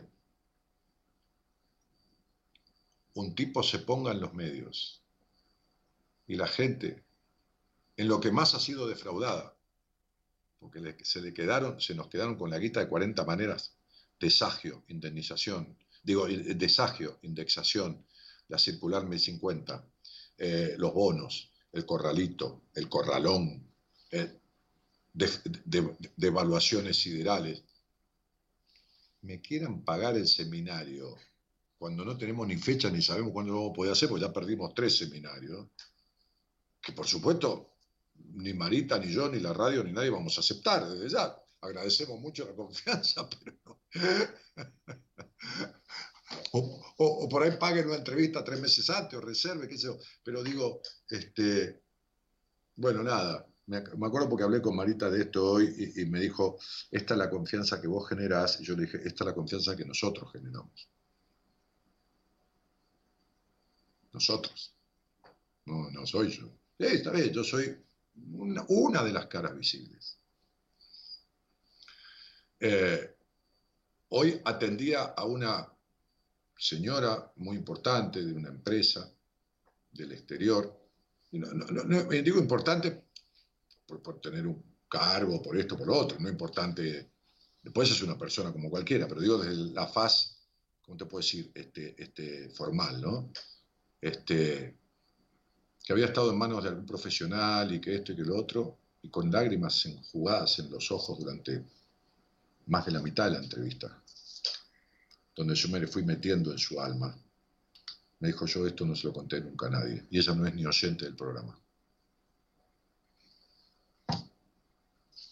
Me conoció a través de los vivos que yo hago los jueves a la noche con mi amigo, este, este psicólogo argentino radicado en Centroamérica, conferencista internacional y sexólogo, que hacemos los jueves a la noche. Me escuchó ahí, sintió empatía, afinidad, qué sé yo, y hoy me contaba cosas que no le contó, fuertes, muy fuertes, que no le contó nunca nadie en su vida. Este capital que es la confianza no tiene precio porque es lo que cuando uno después es terapeuta, esa persona se transforma en lo que se llama transferencia.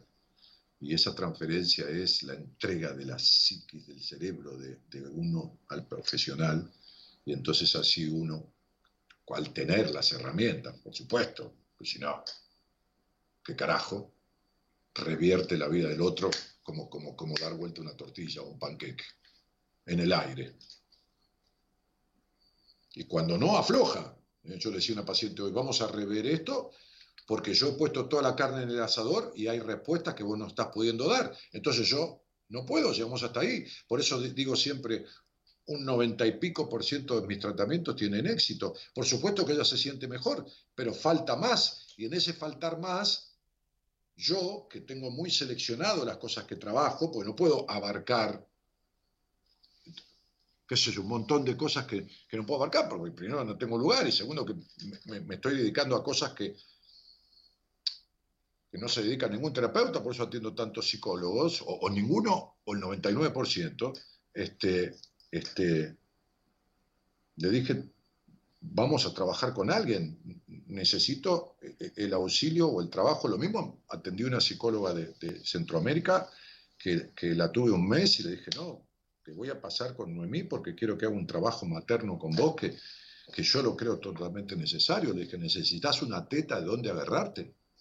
Necesitas una teta de dónde agarrarte, una madre, madre, eh, en todo sentido, no solo maternal, sino madre. Eh, entonces digo, ¿por qué? Y porque está bueno saber lo que uno sabe y lo que uno no sabe. Porque entonces no hace cagada. Cuando uno no sabe, si no sos un bruto con iniciativa, sí, no es peor que un bruto con iniciativa. Déjame a mí, déjame a mí, te rompe todo, ¿me entendés? Entonces sería, este, no, yo sé lo que sé, soy un, capo en lo que sé. Ahora también sé lo que no sé. Y, y, prefiero ser un capo en lo que no sé, porque así no hago cagada. Entonces, ¿cuánto tardo en darme cuenta que hice algo que le sirvió al paciente, pero hay que dar un retoque? Y un mes, un mes y medio, dos. Listo. Ya está. Voy, que tengo una entrevista de numerología, saco la ficha al toque, así que después voy por donde hay que ir. Y bueno, y, si hay que hacer un desvío en el camino por un costado para el otro, lo hacemos y se terminó. ¿Qué importa si es de mi mano o no? Yo no soy un pelotudo que digo, ah, no, siento que fracaso. Fracaso si sigo con el paciente y no llega a buen puerto.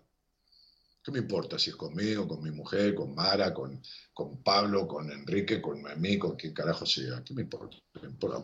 con Matilde, que le mandé a un chico que yo atendí, y lo atendí tres o cuatro veces, y el tipo está con peligro de suicidio, es un chico joven, y le dije, Mati, por favor, este pibe tiene una, madre que no se suicidó, pero está muerta en vida. Entonces digo, dámele un poco de función materna, porque yo conozco al padre, y, el pibe es un tipo divino, un guacho lindo, una cara, un cuerpo, esto, un lo otro, y bueno, yo sé que tiene un instinto suicida. Y hoy me lo confirmó ella, cuando lo vio. Entonces digo, este, no se puede pelotudear. Hay que saber lo que le hace falta al otro. Si no, estás al pedo dando vueltas y hablando pelotudeces durante años, ahí al pedo, bla, bla, bla, bla, bla, bla. No sirve por una mierda eso. No sirve por una mierda. Eh, bueno, dale, dale, Gonzalo. Si hay un llamadito tranqui, eh, tenés razón. Este, un, llamadito normal, alguna cosa livianita, hacemos algo. Eh, me, explico, chicos? Entonces, ah, bueno, no, como alguien preguntaba, este, este, bueno, alguienes siempre preguntan, pero en la página web, www. y, y quédense tranquilos que que, nadie más que yo quiere volver a hacer esos seminarios, porque ¿saben qué? Es muy simple. El seminario me acorta no sé en cuánto, a veces en dos, en tres meses o a veces en un año un proceso en terapia. Pero siempre me lo acorta. Esos tres días sirven y quien lo hizo sabe. Este, eh, eh, eh, y no tengo esa herramienta, me quedé sin esa herramienta, que, que me produce un estiramiento de un tiempo más en los, pacientes. Por eso tengo gente en espera para ser atendida, no en las entrevistas, eso siempre son tomadas con anticipación. Bueno, entonces www. No, me acordaba de esto porque ahí en la, hay una pestaña que dice seminarios, ¿no? Y hay gente que está preguntando por los seminarios. ¿Cómo vamos a hacer un seminario? ¿Vamos a juntar para abrazarnos, para jugar, para llorar, emocionarnos, contenernos? Terminamos todo internado con, con respirador, ¿entendés? O sea, qué sé yo porque esta puta enfermedad es asintomática encima. De repente hay un tipo que tiene coronavirus y otra manga de hijo de puta, lo de la Organización Mundial de la Salud. Eh, eh, tenía que ser no la OMS, la OMC. O me cago, tendría que ser, no la OMS. Antes de ayer dijeron que los pacientes asintomáticos de la Organización Mundial de la Salud eh, no contagian. Tardaron 24 horas en desdecirte, desdecirse y decir que sí contagian. O sea, está tan hecho mierda el mundo que lugares que fueron de preeminencia hace 40, 30 años, que rigieron la salud mundial con postulados clarísimos, hoy son una risa de contrariedades y contradicciones. El tango cambalache es que dice siglo XX Cambalache. Entramos en el siglo XXI. Ese tango fue hecho a principios del siglo XX, o sea, hace 120 años, casi que atravesó tres siglos diferentes, no duró 300 años, casi, casi que atraviesa tres siglos, porque a principios, por ahí del, del siglo XX, 1900 y tanto, estamos en el 2020 y es el fiel testigo, el tango ese, de la realidad. De la realidad de hoy. Increíble. Increíble. Es futurológico el tango ese.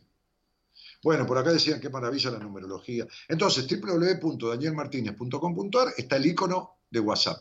Ese WhatsApp es el de Marita. O hay una pestaña que dice entrevista. Entras ahí y le pedís. O cualquier otra información, entras ahí donde dice entrevista, qué sé yo, y, le, y escribís. Che, Marita, le preguntás. ¿Eh? Bueno, listo. Eh, em, decía alguien, qué maravilla la numerología. Mira, como todo lo que está bien aplicado, qué maravilla eh, eh, la tornería. Porque agarrás un tornero con capacidad de oficio y es una maravilla lo que hace, que yo soy un inútil total. Y, bueno, lo que yo hago con la numerología es una maravilla, sí, sí, es cierto. Sí, sí. Pero para mí es una herramienta, como para el tornero el torno. Y yo me asombro tanto del tornero como el tornero seguramente se va a asombrar de mí por la numerología. Lo que hay que saber usarla. Bueno, como todo, hay que aprenderlo, nada más. Ahí tengo un curso que lo he dado y está filmado y grabado en 12 clases de dos horas. Cada clase son 24 horas donde explico todo, absolutamente todo lo que sé, hasta lo último que sé de numerología, todo. Hola, buenas noches. ¿Hay alguien ahí? Sí. Hola. Hola. Hola, hola. Ale, ¿cómo, te, ¿cómo te va, querida? Muy bien, ¿y vos? Bien, ¿de dónde eres? De La Rioja. De La Rioja. ¿Y, nos conocemos desde cuándo? Y nos conocimos por este medio hace un año, capaz, más o menos. ¿Y cómo llegaste hasta acá? ¿Quién te, quién te metió en este baile? el tema de hoy o hablar con vos? No, amor, en, el programa. ¿Quién, ¿Quién te metió en el baile de, escuchar este programa? Ah, un amigo hace como 10 años más o menos. Eh, andaba con unos mambos, creo no haberlo resuelto todavía. Y me decía, escuchar los tipos bueno, te trata la justa. Y, vos, y vos seguías y te, no te entregabas. Tardaste nueve años en decir, a ver, no, sí te escuchaba, solamente que no habíamos tenido la posibilidad de hablar, en realidad nunca me animé a escribir. Ah, como me dijiste hace un año que te escucho. No, no, hace un año nos pudimos, hablamos nosotros por este medio. Ah, mira, bueno, ¿y, y, y, con quién vivís? ¿Con quién vivo en este momento? Con mi mamá, mi marido y mi hermana menor. Bueno, y cuando hablamos, eh, Ale, ¿qué te llevaste como extracto de la charla o como, o como, como revelación? Eh, yo estaba en una postura de niña eh, culpando a mis papás por las desgracias cometidas. Empecé a ver una perspectiva de, la mujer que me creo eh, y empecé, en vez de, qué sé yo, decir, mi mamá hizo tal cosa, empecé a intentar entender el por qué sucedió eso, cuál fue su falencia en su infancia. ¿Te, puedo pedir que hables más fuerte o que te acerques al teléfono porque está saliendo muy distorsionado? Perdón, ¿ahí me escuchas mejor? Sí. Sí, le decía que, mm, eh, bueno, en vez de, juzgar, empezaba a ver las falencias que tuvo mi mamá cuando le tocó ser hija, y las falencias que tuvo mi abuela cuando le tocó ser madre, y cuando fue hija, y mi hija abuela, y me empecé a ir como muy atrás, pero estuvo bueno. Eh, yo llevaba como un año y medio sin hablarme con mi papá por decisión propia, yo me alejé, y nada, empecé como que a acercarme, y no sé, fue todo muy lindo. Hoy hay un cambio desde ese punto, y Bien. cómo está tu melancolía? ¿Cómo? ¿Cómo está tu melancolía? Uf, estoy hace unos días en una etapa de, de balance, si se quiere, entre un montón de cosas. A ver, yo me vine a vivir con mi mamá por una cuestión de, de querer terminar mi carrera y, bueno, ¿Cuál carrera? ingeniería en alimentos. ¿Has tenido trastornos alimenticios? Sí. ¿De bulimia o de anorexia o los dos? Las dos, corto plazo, pero las dos. He llegado no a extremos. ¿Habíamos, hablado de eso? Muy poco. ¿Habíamos hablado? Bueno, sabelo por si te llegas a recibir, porque es algo que no saben las nutricionistas, que estos trastornos de alimentación están ligados estrictamente a la sexualidad, sobre todo en una mujer porque justamente la boca es exactamente idéntica a la vagina. Cóncava, convexa, con la mucosa, con los labios, con todo lo que tiene una vagina. Entonces, tanto la anorexia, tanto la anorexia, que es no desarrollar y no crecer y formarse, borrarse las formas de mujer, como la bulimia, que es meterse por la boca de más lo que no se mete por otro lado como corresponde y sobre todo buscar placer por el lado de la boca, que es el placer que no existe por otro lado, ambas tienen connotaciones en un gran porcentaje en la base de las anomalías de la sexualidad como la tenés vos. Porque si algo te falta en la vida es libertad en la intimidad. Bueno, ahí no sé si... Sí, ahí disentís, ahí disentís, claro. El, el mensaje que, que, escribí con respecto a los juegos de niña, claro. Eh, hay mucha sexualidad ahí. Claro. La verdad que nunca entendí por qué tan de niña, o sea, me masturbo de niña inclusive. Claro. Mi mamá me mandaba al cura con Sí, por supuesto. Entonces quiere decir que tu mamá le dejó una impronta de culpa a lo que hacías. Porque si te mandaba al cura, aunque vos lo hicieras, por adentro la culpa subyacía. Porque estabas ofendiendo a Dios y a tu madre. ¿Está bien? Sí. ¿No escuchaste? Sí, sí, sí, sí, de, de ofensa. Ah, entonces, si tu mamá te mandaba al cura y el cura te daba penitencia, la penitencia se da cuando hay una transgresión y una culpa. ¿Estamos de acuerdo? Sí. Entonces hay una cuota de culpabilidad que quedó eh, impregnada en tu sexualidad. ¿En qué divino, si vos no le diste ni pelota y ibas para complacer a tu mamá y te importaba tres carajos, realmente que no creo, entonces todo bien. Pero digo, era, Era muy chica, o sea, era muy chica, estaba en comunión recién, pero yo recuerdo de ir... Pero, pero escuchame, tenías seis años y medio, cinco años, ocho o, o, once años. ¿Cuánto tenías? menos de nueve, entre siete y nueve Bueno, por eso, ahora, muy bien. Eh, ya, que sos tan, ya que sos tan libre para hablar de esto, tu sexualidad con vos misma, tiene una intensidad o una rapidez orgásmica más que con la mayoría de las veces con los hombres? Sí. Bien, estaba seguro. Bueno. Mucho más rápido. ¿Y, el 99% de los orgasmos tuyos son de clítoris nada más? ¿Con un hombre o, con, o sola? Sí. Bien, perfecto, te quedaste en la infancia. ¿Podemos hablar claro, como si estuviéramos solos? Por supuesto, sí. no, no le tengo miedo a hablar de la sexualidad. Seguimos siendo la misma nena pajera que fuiste. Con un príncipe azul que no llega nunca y poniendo tus fantasías a cualquiera menos a tu marido. ¿Y querés que te diga qué? Pones hombres imposibles o hombres sin cara en tu fantasía sexual. ¿Cómo hombres sin cara? Claro, un tipo, pero no le ve la cara, como si tuviera la cara borrosa. O un tipo del pasado con quien no pudiste cerrar bien la relación que querías, o que tenías, o que no te dio pelota, o que es imposible, qué sé yo. Brad Pitt o Mariano Martínez o qué sé yo quién. ¿Entendés lo que te digo? En tus fantasías del sexo con vos misma te estoy hablando. ¿Se entiende? Sí, en realidad me ratoneo con el actual. ¿Con quién? Con el actual, con quien estoy. Pero vos me estás jodiendo. Estamos mal. Pero ¿cómo vas a tener, pero cómo vas a tener fantasía con la persona con la que estás y vas a tener un orgasmo superior a cuando estás con él? Esto es lo mismo que le sientas mejor gusto al helado de dulce leche que te imaginás que al que tomás en la heladería, boluda. A ver, sería, ay, qué rico que está este asado. ¿Cuál asado? El que estoy viendo. Bueno, vamos a comer un asado. No, a mí la carne no me gusta, pero vos estás en pedo, ¿qué te pasa? ¿Entendés?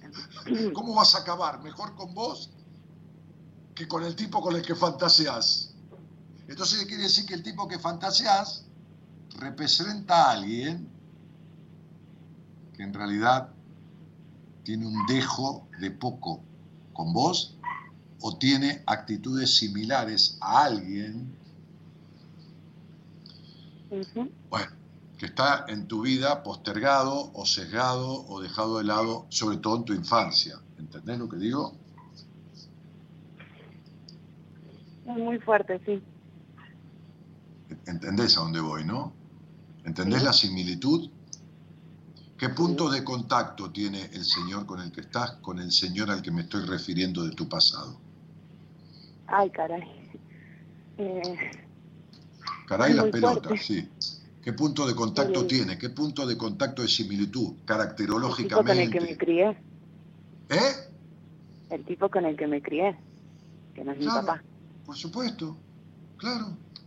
Entonces, si vos tenés mejores orgasmos sola, poniendo a alguien con quien la realidad no sentís lo que sentís sola, es porque ese alguien representa a alguien que vos no podés ver en tu fantasía porque te horrorizaría. Pero no porque vos tengas un sentido incestuoso.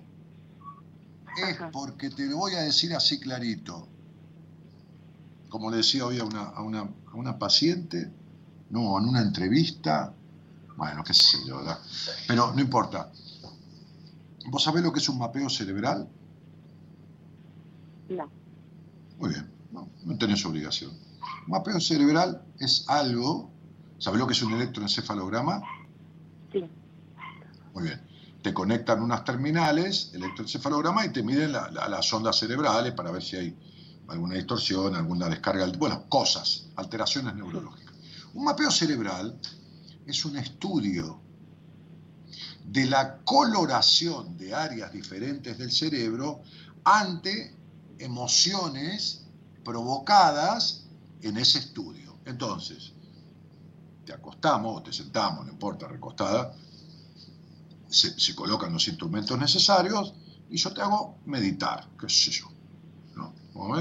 Y te empiezo a hablar de los enojos de tu infancia con tus padres, ¿Está bien? recordar, y entonces vos recordás cuando eras chiquita, cuando no, que tu papá no estaba, que sí, que se no, que esto, que lo otro, que se fue a la mierda, que te era rígido, que lo que fuera. No, no digo exactitudes, cualquier cosa. Entonces, el cerebro empieza a colorearse porque vos empezás a sentir esas emociones. Porque si vos evocás, ¿viste cuando vos evocás una comida, yo te la describo y te digo, y el orégano, despidiéndolo con el aceite de oliva que chorrea sobre la musarela que se estira, y de repente si sigo se te hace agua la boca. ¿Por qué? Porque la memoria emotiva activa las papilas gustativas, porque tuviste trastorno de alimentación, y en ese proceso químico segrega algo que se llama saliva. Entonces se hace agua la boca pero todo viene del cerebro.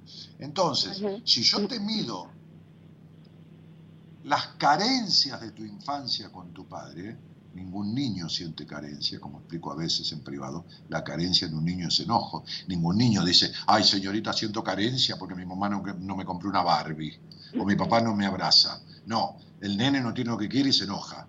Entonces, si yo te mido los enojos del pasado hasta el presente con tu padre, van a medir más o menos que las excitaciones sexuales con los hombres, los enojos de toda tu vida con tu papá.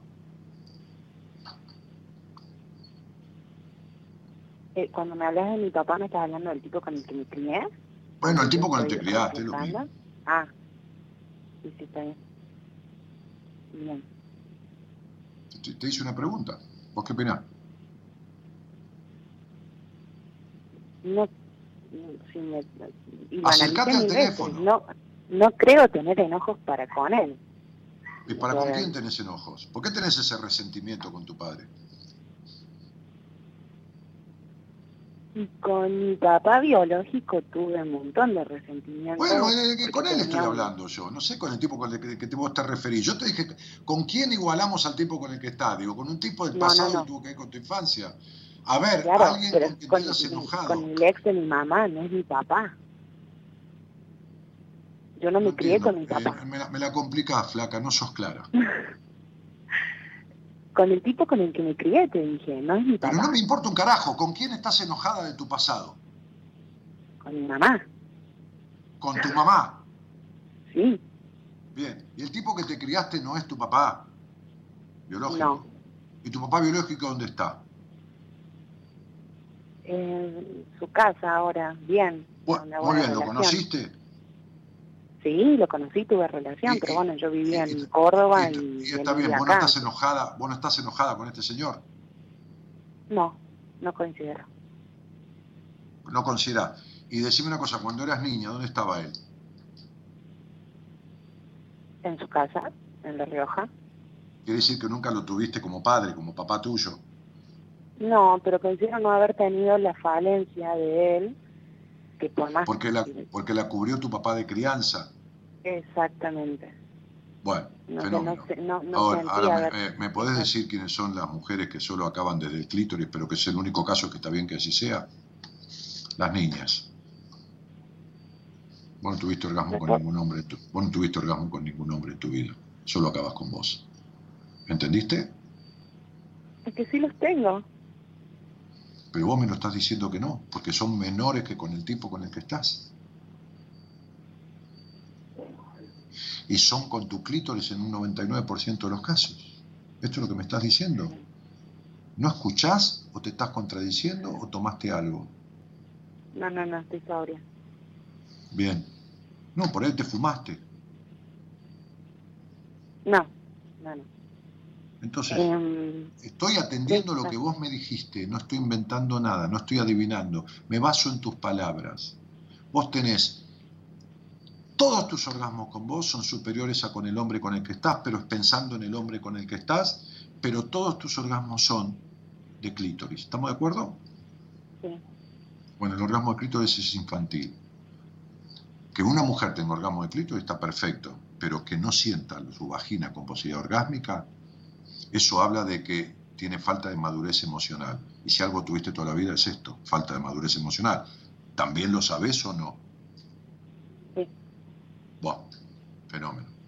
Entonces, si algo tenés también, es una tendencia natural a ser discutidora. Lo sabés, ¿no? ¿Lo sabés o no lo sabés? Sí, me han dicho. Y bueno, entonces no me voy a quedar a discutir con vos para hacerte entender lo que yo sé perfectamente, como si te conociera toda la vida, y lo que vos tenés tendencia a discutir naturalmente por caprichosa y discutidora y demandante y celosa y posesiva que sos. ¿Entendés? Típica de una adolescente, de una niña abandonada.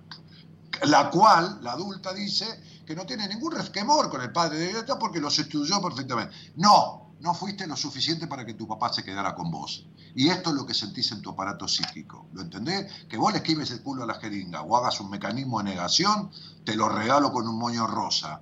Pero el que, la que tuvo el problema de esto y de lo otro sos vos. Y resulta que entonces estás enojada con tu mamá, pero Pero tu papá que se cagó en vos, tu padre biológico, no te causa ningún efecto. Y tu papá de crianza, que también se cagó en vos porque nunca te defendió de tu mamá, no te produce ninguna carencia, que haya sido un cero a la izquierda. ¿Está claro? Nunca le dijo a tu mamá, te voy a dar una patada en el culo, deja de tratar a esta chica así. Entonces tuviste carencia, abandono del padre biológico porque te tuvo y no te dio pelota, y del padre de crianza porque te tuvo, te crió y no te protegió de esa madre. ¿Entendés por qué te quedaste aniñada? Sí. Muy bien, te felicito. Entonces, eso produce lo que te pasa. Todas las cuestiones que tenés. ¿Dónde se reflejan? Por ejemplo, en esta sexualidad. Que tiene enojos de la infancia conscientes con tu madre e inconscientes con tus dos padres. Entonces vos estás más caliente por enojo que excitada sexualmente. ¿Lo entendiste? ¿Sabes cómo se llama? Histeria. No, no freudiana, martiniana.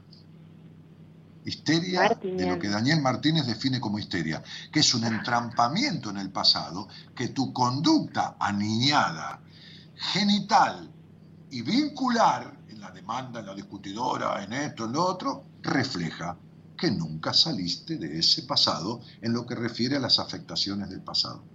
¿Entendés, princesa? Entiendo. Muy bien. Ah, menos mal. ok, entonces, ¿cuánto hace para cerrar esto que estás estudiando esta carrera, que tiene que ver con lo alimenticio, justamente, ¿no? Sí, tres años. ¿Cuánto? ¿Eh? Tres. Muy bien, dale para adelante y recibite.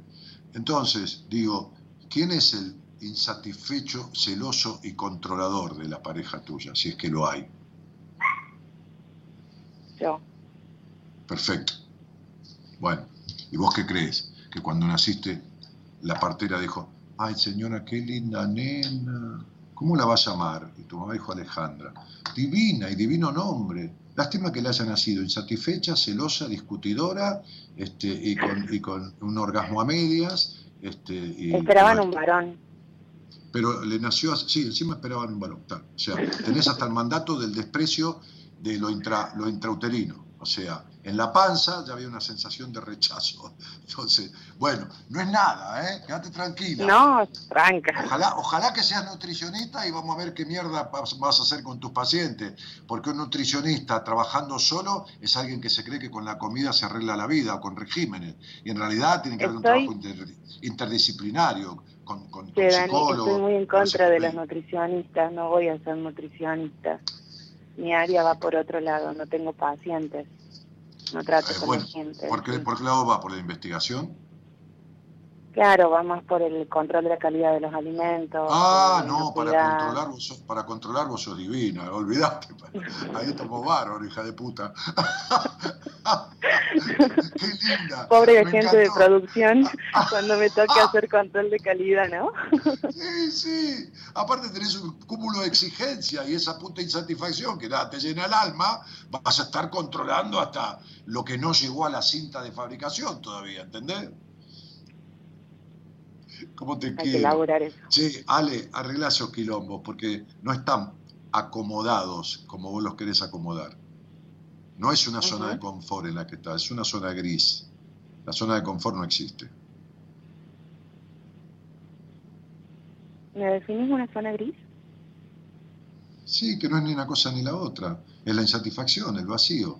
La zona de confort es una palabra pelotuda. Dice, me salí de mi zona de confort. Solamente un tarado se puede salir de su zona de confort. Si yo estoy, estoy confortable, no me salgo. ¿Para qué? Esto es un invento de la paradoja de que la zona de confort significa el acomodamiento. No, vamos a hacerlo más claro. Es una zona de mierda. Es decir, no saliste de tu zona de mierda. ¿Qué tal? ¿Cómo te va? No salís de tu zona de mierda, ¿no? No, muy bien. Entonces, la zona gris es cuando en realidad no tengo claro ciertas cosas que me están jodiendo, me siguen jodiendo y me las acomodo, que no es lo mismo acomodar que estar cómodo. Mm. ¿Está claro, cielito? Sí. Pobre muchacho, tan edípico el tuyo. Deja de tenerlo cagando, pobre pibe. Pero bueno, él necesita eso. ¿Será? Lógico. ¿Qué querés? Si no, no estaría al lado tuyo. Sí. ¿No es así? Uno está, en los pueblos tienen los gobiernos que se merecen y las personas tienen las parejas que, que se merecen.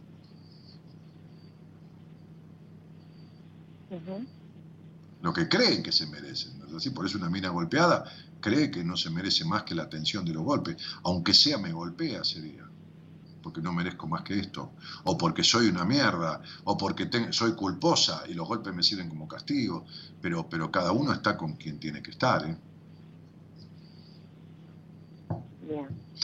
Bueno, Cielito, ahí hay que poner cómodas ciertas cosas que no están bien puestas y que creo que las tengo resueltas, pero que en realidad no lo están. Pero el síntoma fue divino, Ale, y te agradezco la confianza. Este, muchísimo, de verdad te lo digo. A vos. De, de decir, tengo mejor orgasmo conmigo, fantaseando con el tipo con el que no tengo tan buen orgasmo, es esa es divina. Esa es la es decir, me gusta más el helado que me imagino que el helado que como, este, es una cosa maravillosa, ¿entendés? Me está Este es- matando. qué hija de puta. Pero bueno, así está el mundo, porque ¿sabés qué terapeuta te hubiera preguntado esto? Y no sé, alguno en la ultratumba o en el, no sé, en el infierno o en el... No, mira, fui a varios acá y no. Olvidá, no, olvidate, nadie te explicó esto ni en la puta vida de Dios. Nadie, ni cerca. No, Ni- pero, ni, pero ni de casualidad, ni, ni qué fantasía, ni te relacionó nada, ni se te escarbó, ni nada. Entonces, estuviste con tipos que fueron cómplices, no socios, ¿entendés? Que no saben un carajo de nada. No, no, no, olvídate. Bueno, un besito. Te mando un cariño grande. Ale. ¿qué haces? ¿Cómo? Gracias por todo. Chau, chau. Este, eh, qué cosa, ¿no? Es, es- es estos casos tan, tan típicos, ¿no? Habló conmigo, le di un montón de pautas hace un año y, y sigue siendo terapeutas que no le cierran nada, ¿no? Este es el miedo a resolver lo que no quiere resolver. Pero hay un cansancio, un hartazgo. Entonces viene, discute, porque aceptar esto le voltea 28 años de vida, pero más vale darse cuenta a los 28 que llegar a los 60 y no haberse dado cuenta. Es esta cuestión, ¿no? Bueno, Gerardo, pone un tema y vamos a cerrar este programa. Leemos unos mensajes y nos vamos.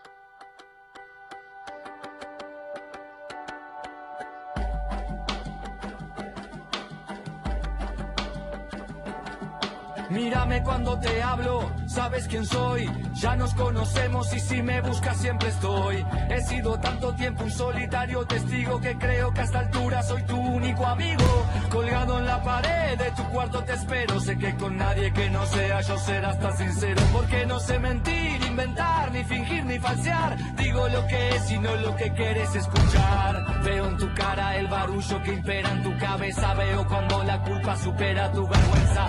No intuyo, veo el amor escondido en tu orgullo. Me miras, pero soy yo el que ve a través tuyo. Soy el único que te mira a los ojos, el único que está contigo cuando estás solo. El que sabe lo que es estar en tu pellejo. Mírame cuando te hablo, habla a tu espejo. Soy el único que aguanta tu mirada sin vacilación. Soy el único que está contigo cuando todo terminó.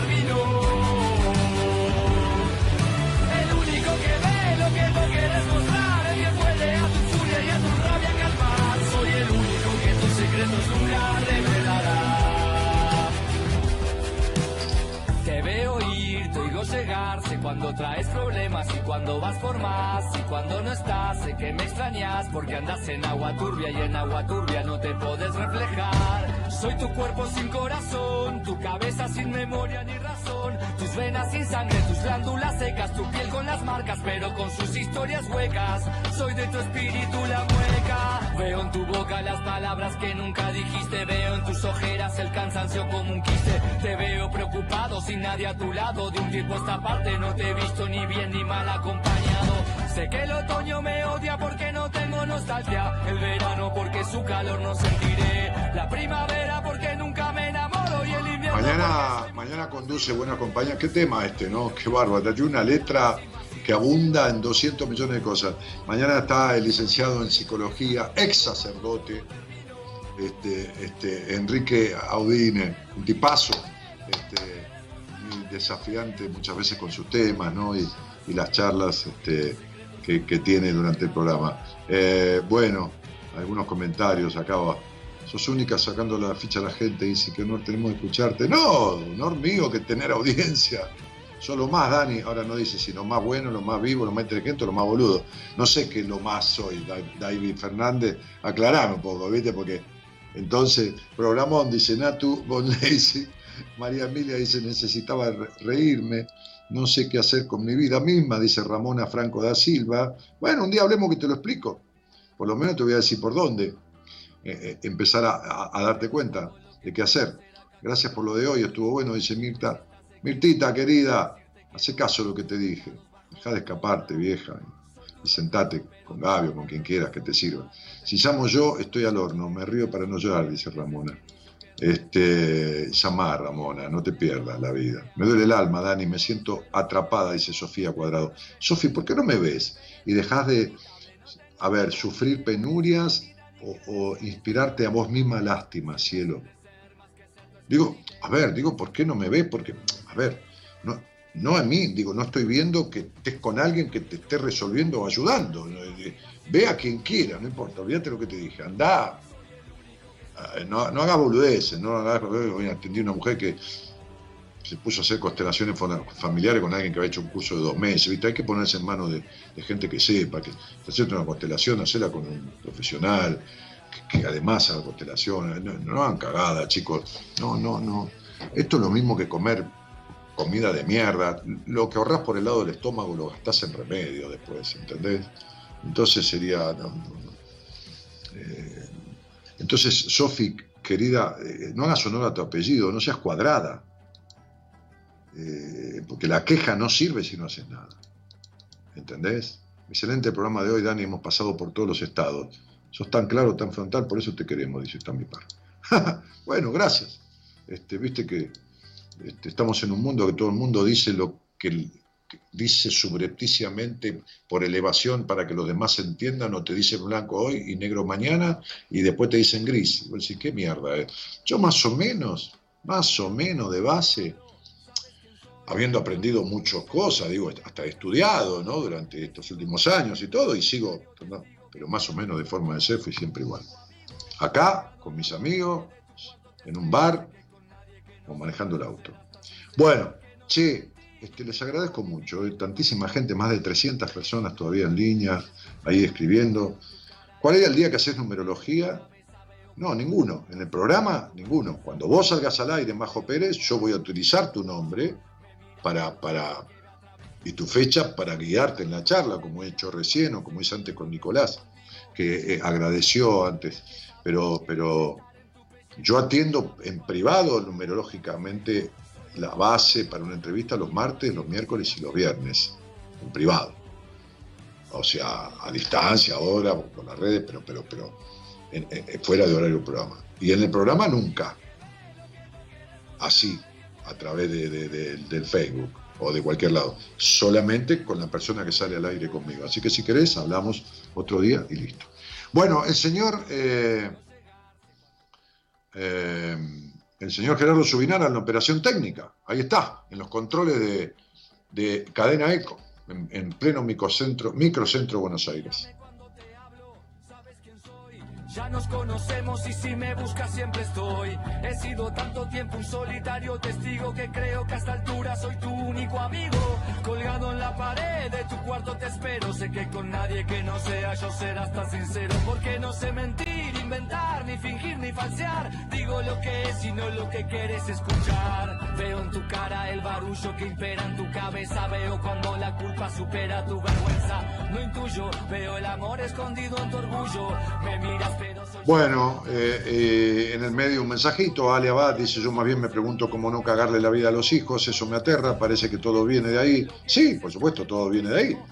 El árbol crece también de lo que tiene sepultado, pero se tuerce cuando es niño el árbol.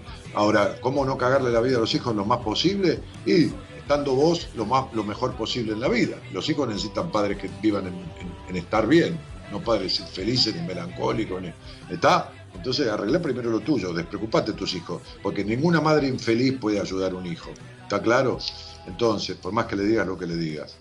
Eh, eh, está del otro lado de Buenos Aires el señor Gonzalo Comito haciendo la producción del programa porque andas en agua turbia y en agua turbia no te reflejar. Soy tu cuerpo sin corazón, tu cabeza Chau Jenny, chau Majo, chau Cristina, chau gente, chau Gabri, chau, chau, chau a todos. Un cariño grandote, mi nombre es Daniel Jorge Martínez, el programa Buenas Compañías. Y repito, ahí tienen mi Instagram, toda la información en mi página web www.danielmartinez.com.ar. Chao, gente, y gracias por estar. Chao, chao. Sabes quién soy, ya nos conocemos y si me buscas siempre estoy. He sido tanto tiempo un solitario testigo que creo que a esta altura soy tu único amigo. Colgado en la pared de tu cuarto te espero. Sé que con nadie que no sea yo serás tan sincero. Porque no sé mentir, inventar, ni fingir, ni falsear. Digo lo que es y no lo que quieres escuchar. Veo en tu cara el barullo que impera en tu cabeza. Veo cuando la culpa supera tu vergüenza. No tuyo. Veo el amor escondido en tu orgullo. Me miras, pero soy yo el que ve a través tuyo. Soy el único que te mira a los ojos, el único que está contigo cuando estás solo. El que sabe lo que es estar en tu pellejo. Mírame cuando te hablo, habla tu espejo. Soy el único que aguanta tu mirada sin vacilación. Soy el único que está contigo cuando todo terminó. Quieres mostrar, que puede a tu furia y a tu rabia calmar. Soy el único que tus secretos nunca revelará. Ir, te oigo llegar, sé cuando traes problemas y cuando vas por más. Y cuando no estás, sé que me extrañas porque andas en agua turbia y en agua turbia no te puedes reflejar. Soy tu cuerpo sin corazón, tu cabeza sin memoria ni razón, tus venas sin sangre, tus glándulas secas, tu piel con las marcas pero con sus historias huecas. Soy de tu espíritu la mueca. Veo en tu boca las palabras que nunca dijiste, veo en tus ojeras el cansancio como un quiste. Te veo preocupado sin nadie a tu lado. De un tiempo esta parte no te he visto ni bien ni mal acompañado. Sé que el otoño me odia porque no tengo nostalgia. El verano porque su calor no sentiré. La primavera porque nunca me enamoro. Y el invierno porque soy mucho más frío que él. Soy el único que aguanta tu mirada sin vacilación. Soy el único que está contigo cuando todo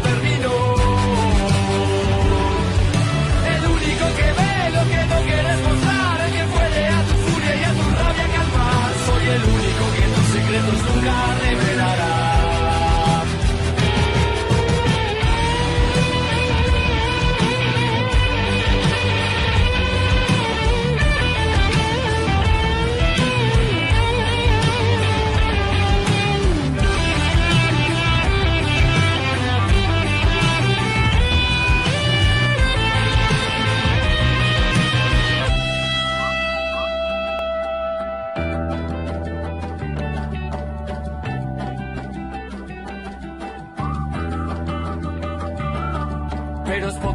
Puedo hacer acá colgado, no puedo corregirte si estás equivocado, ni decirte que no barras tus pecados bajo la alfombra.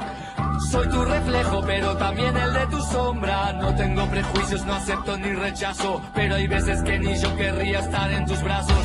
Mírame, estoy acá, soy real, cambia lo que ves, pero soy el mismo, espejo y no espejismo. Impenetrable, inhabitable, no tengo moral, ideales, identidad ni credenciales, límites ni umbrales razón de ser más que ser tu escondite. Solo existo para que me necesites.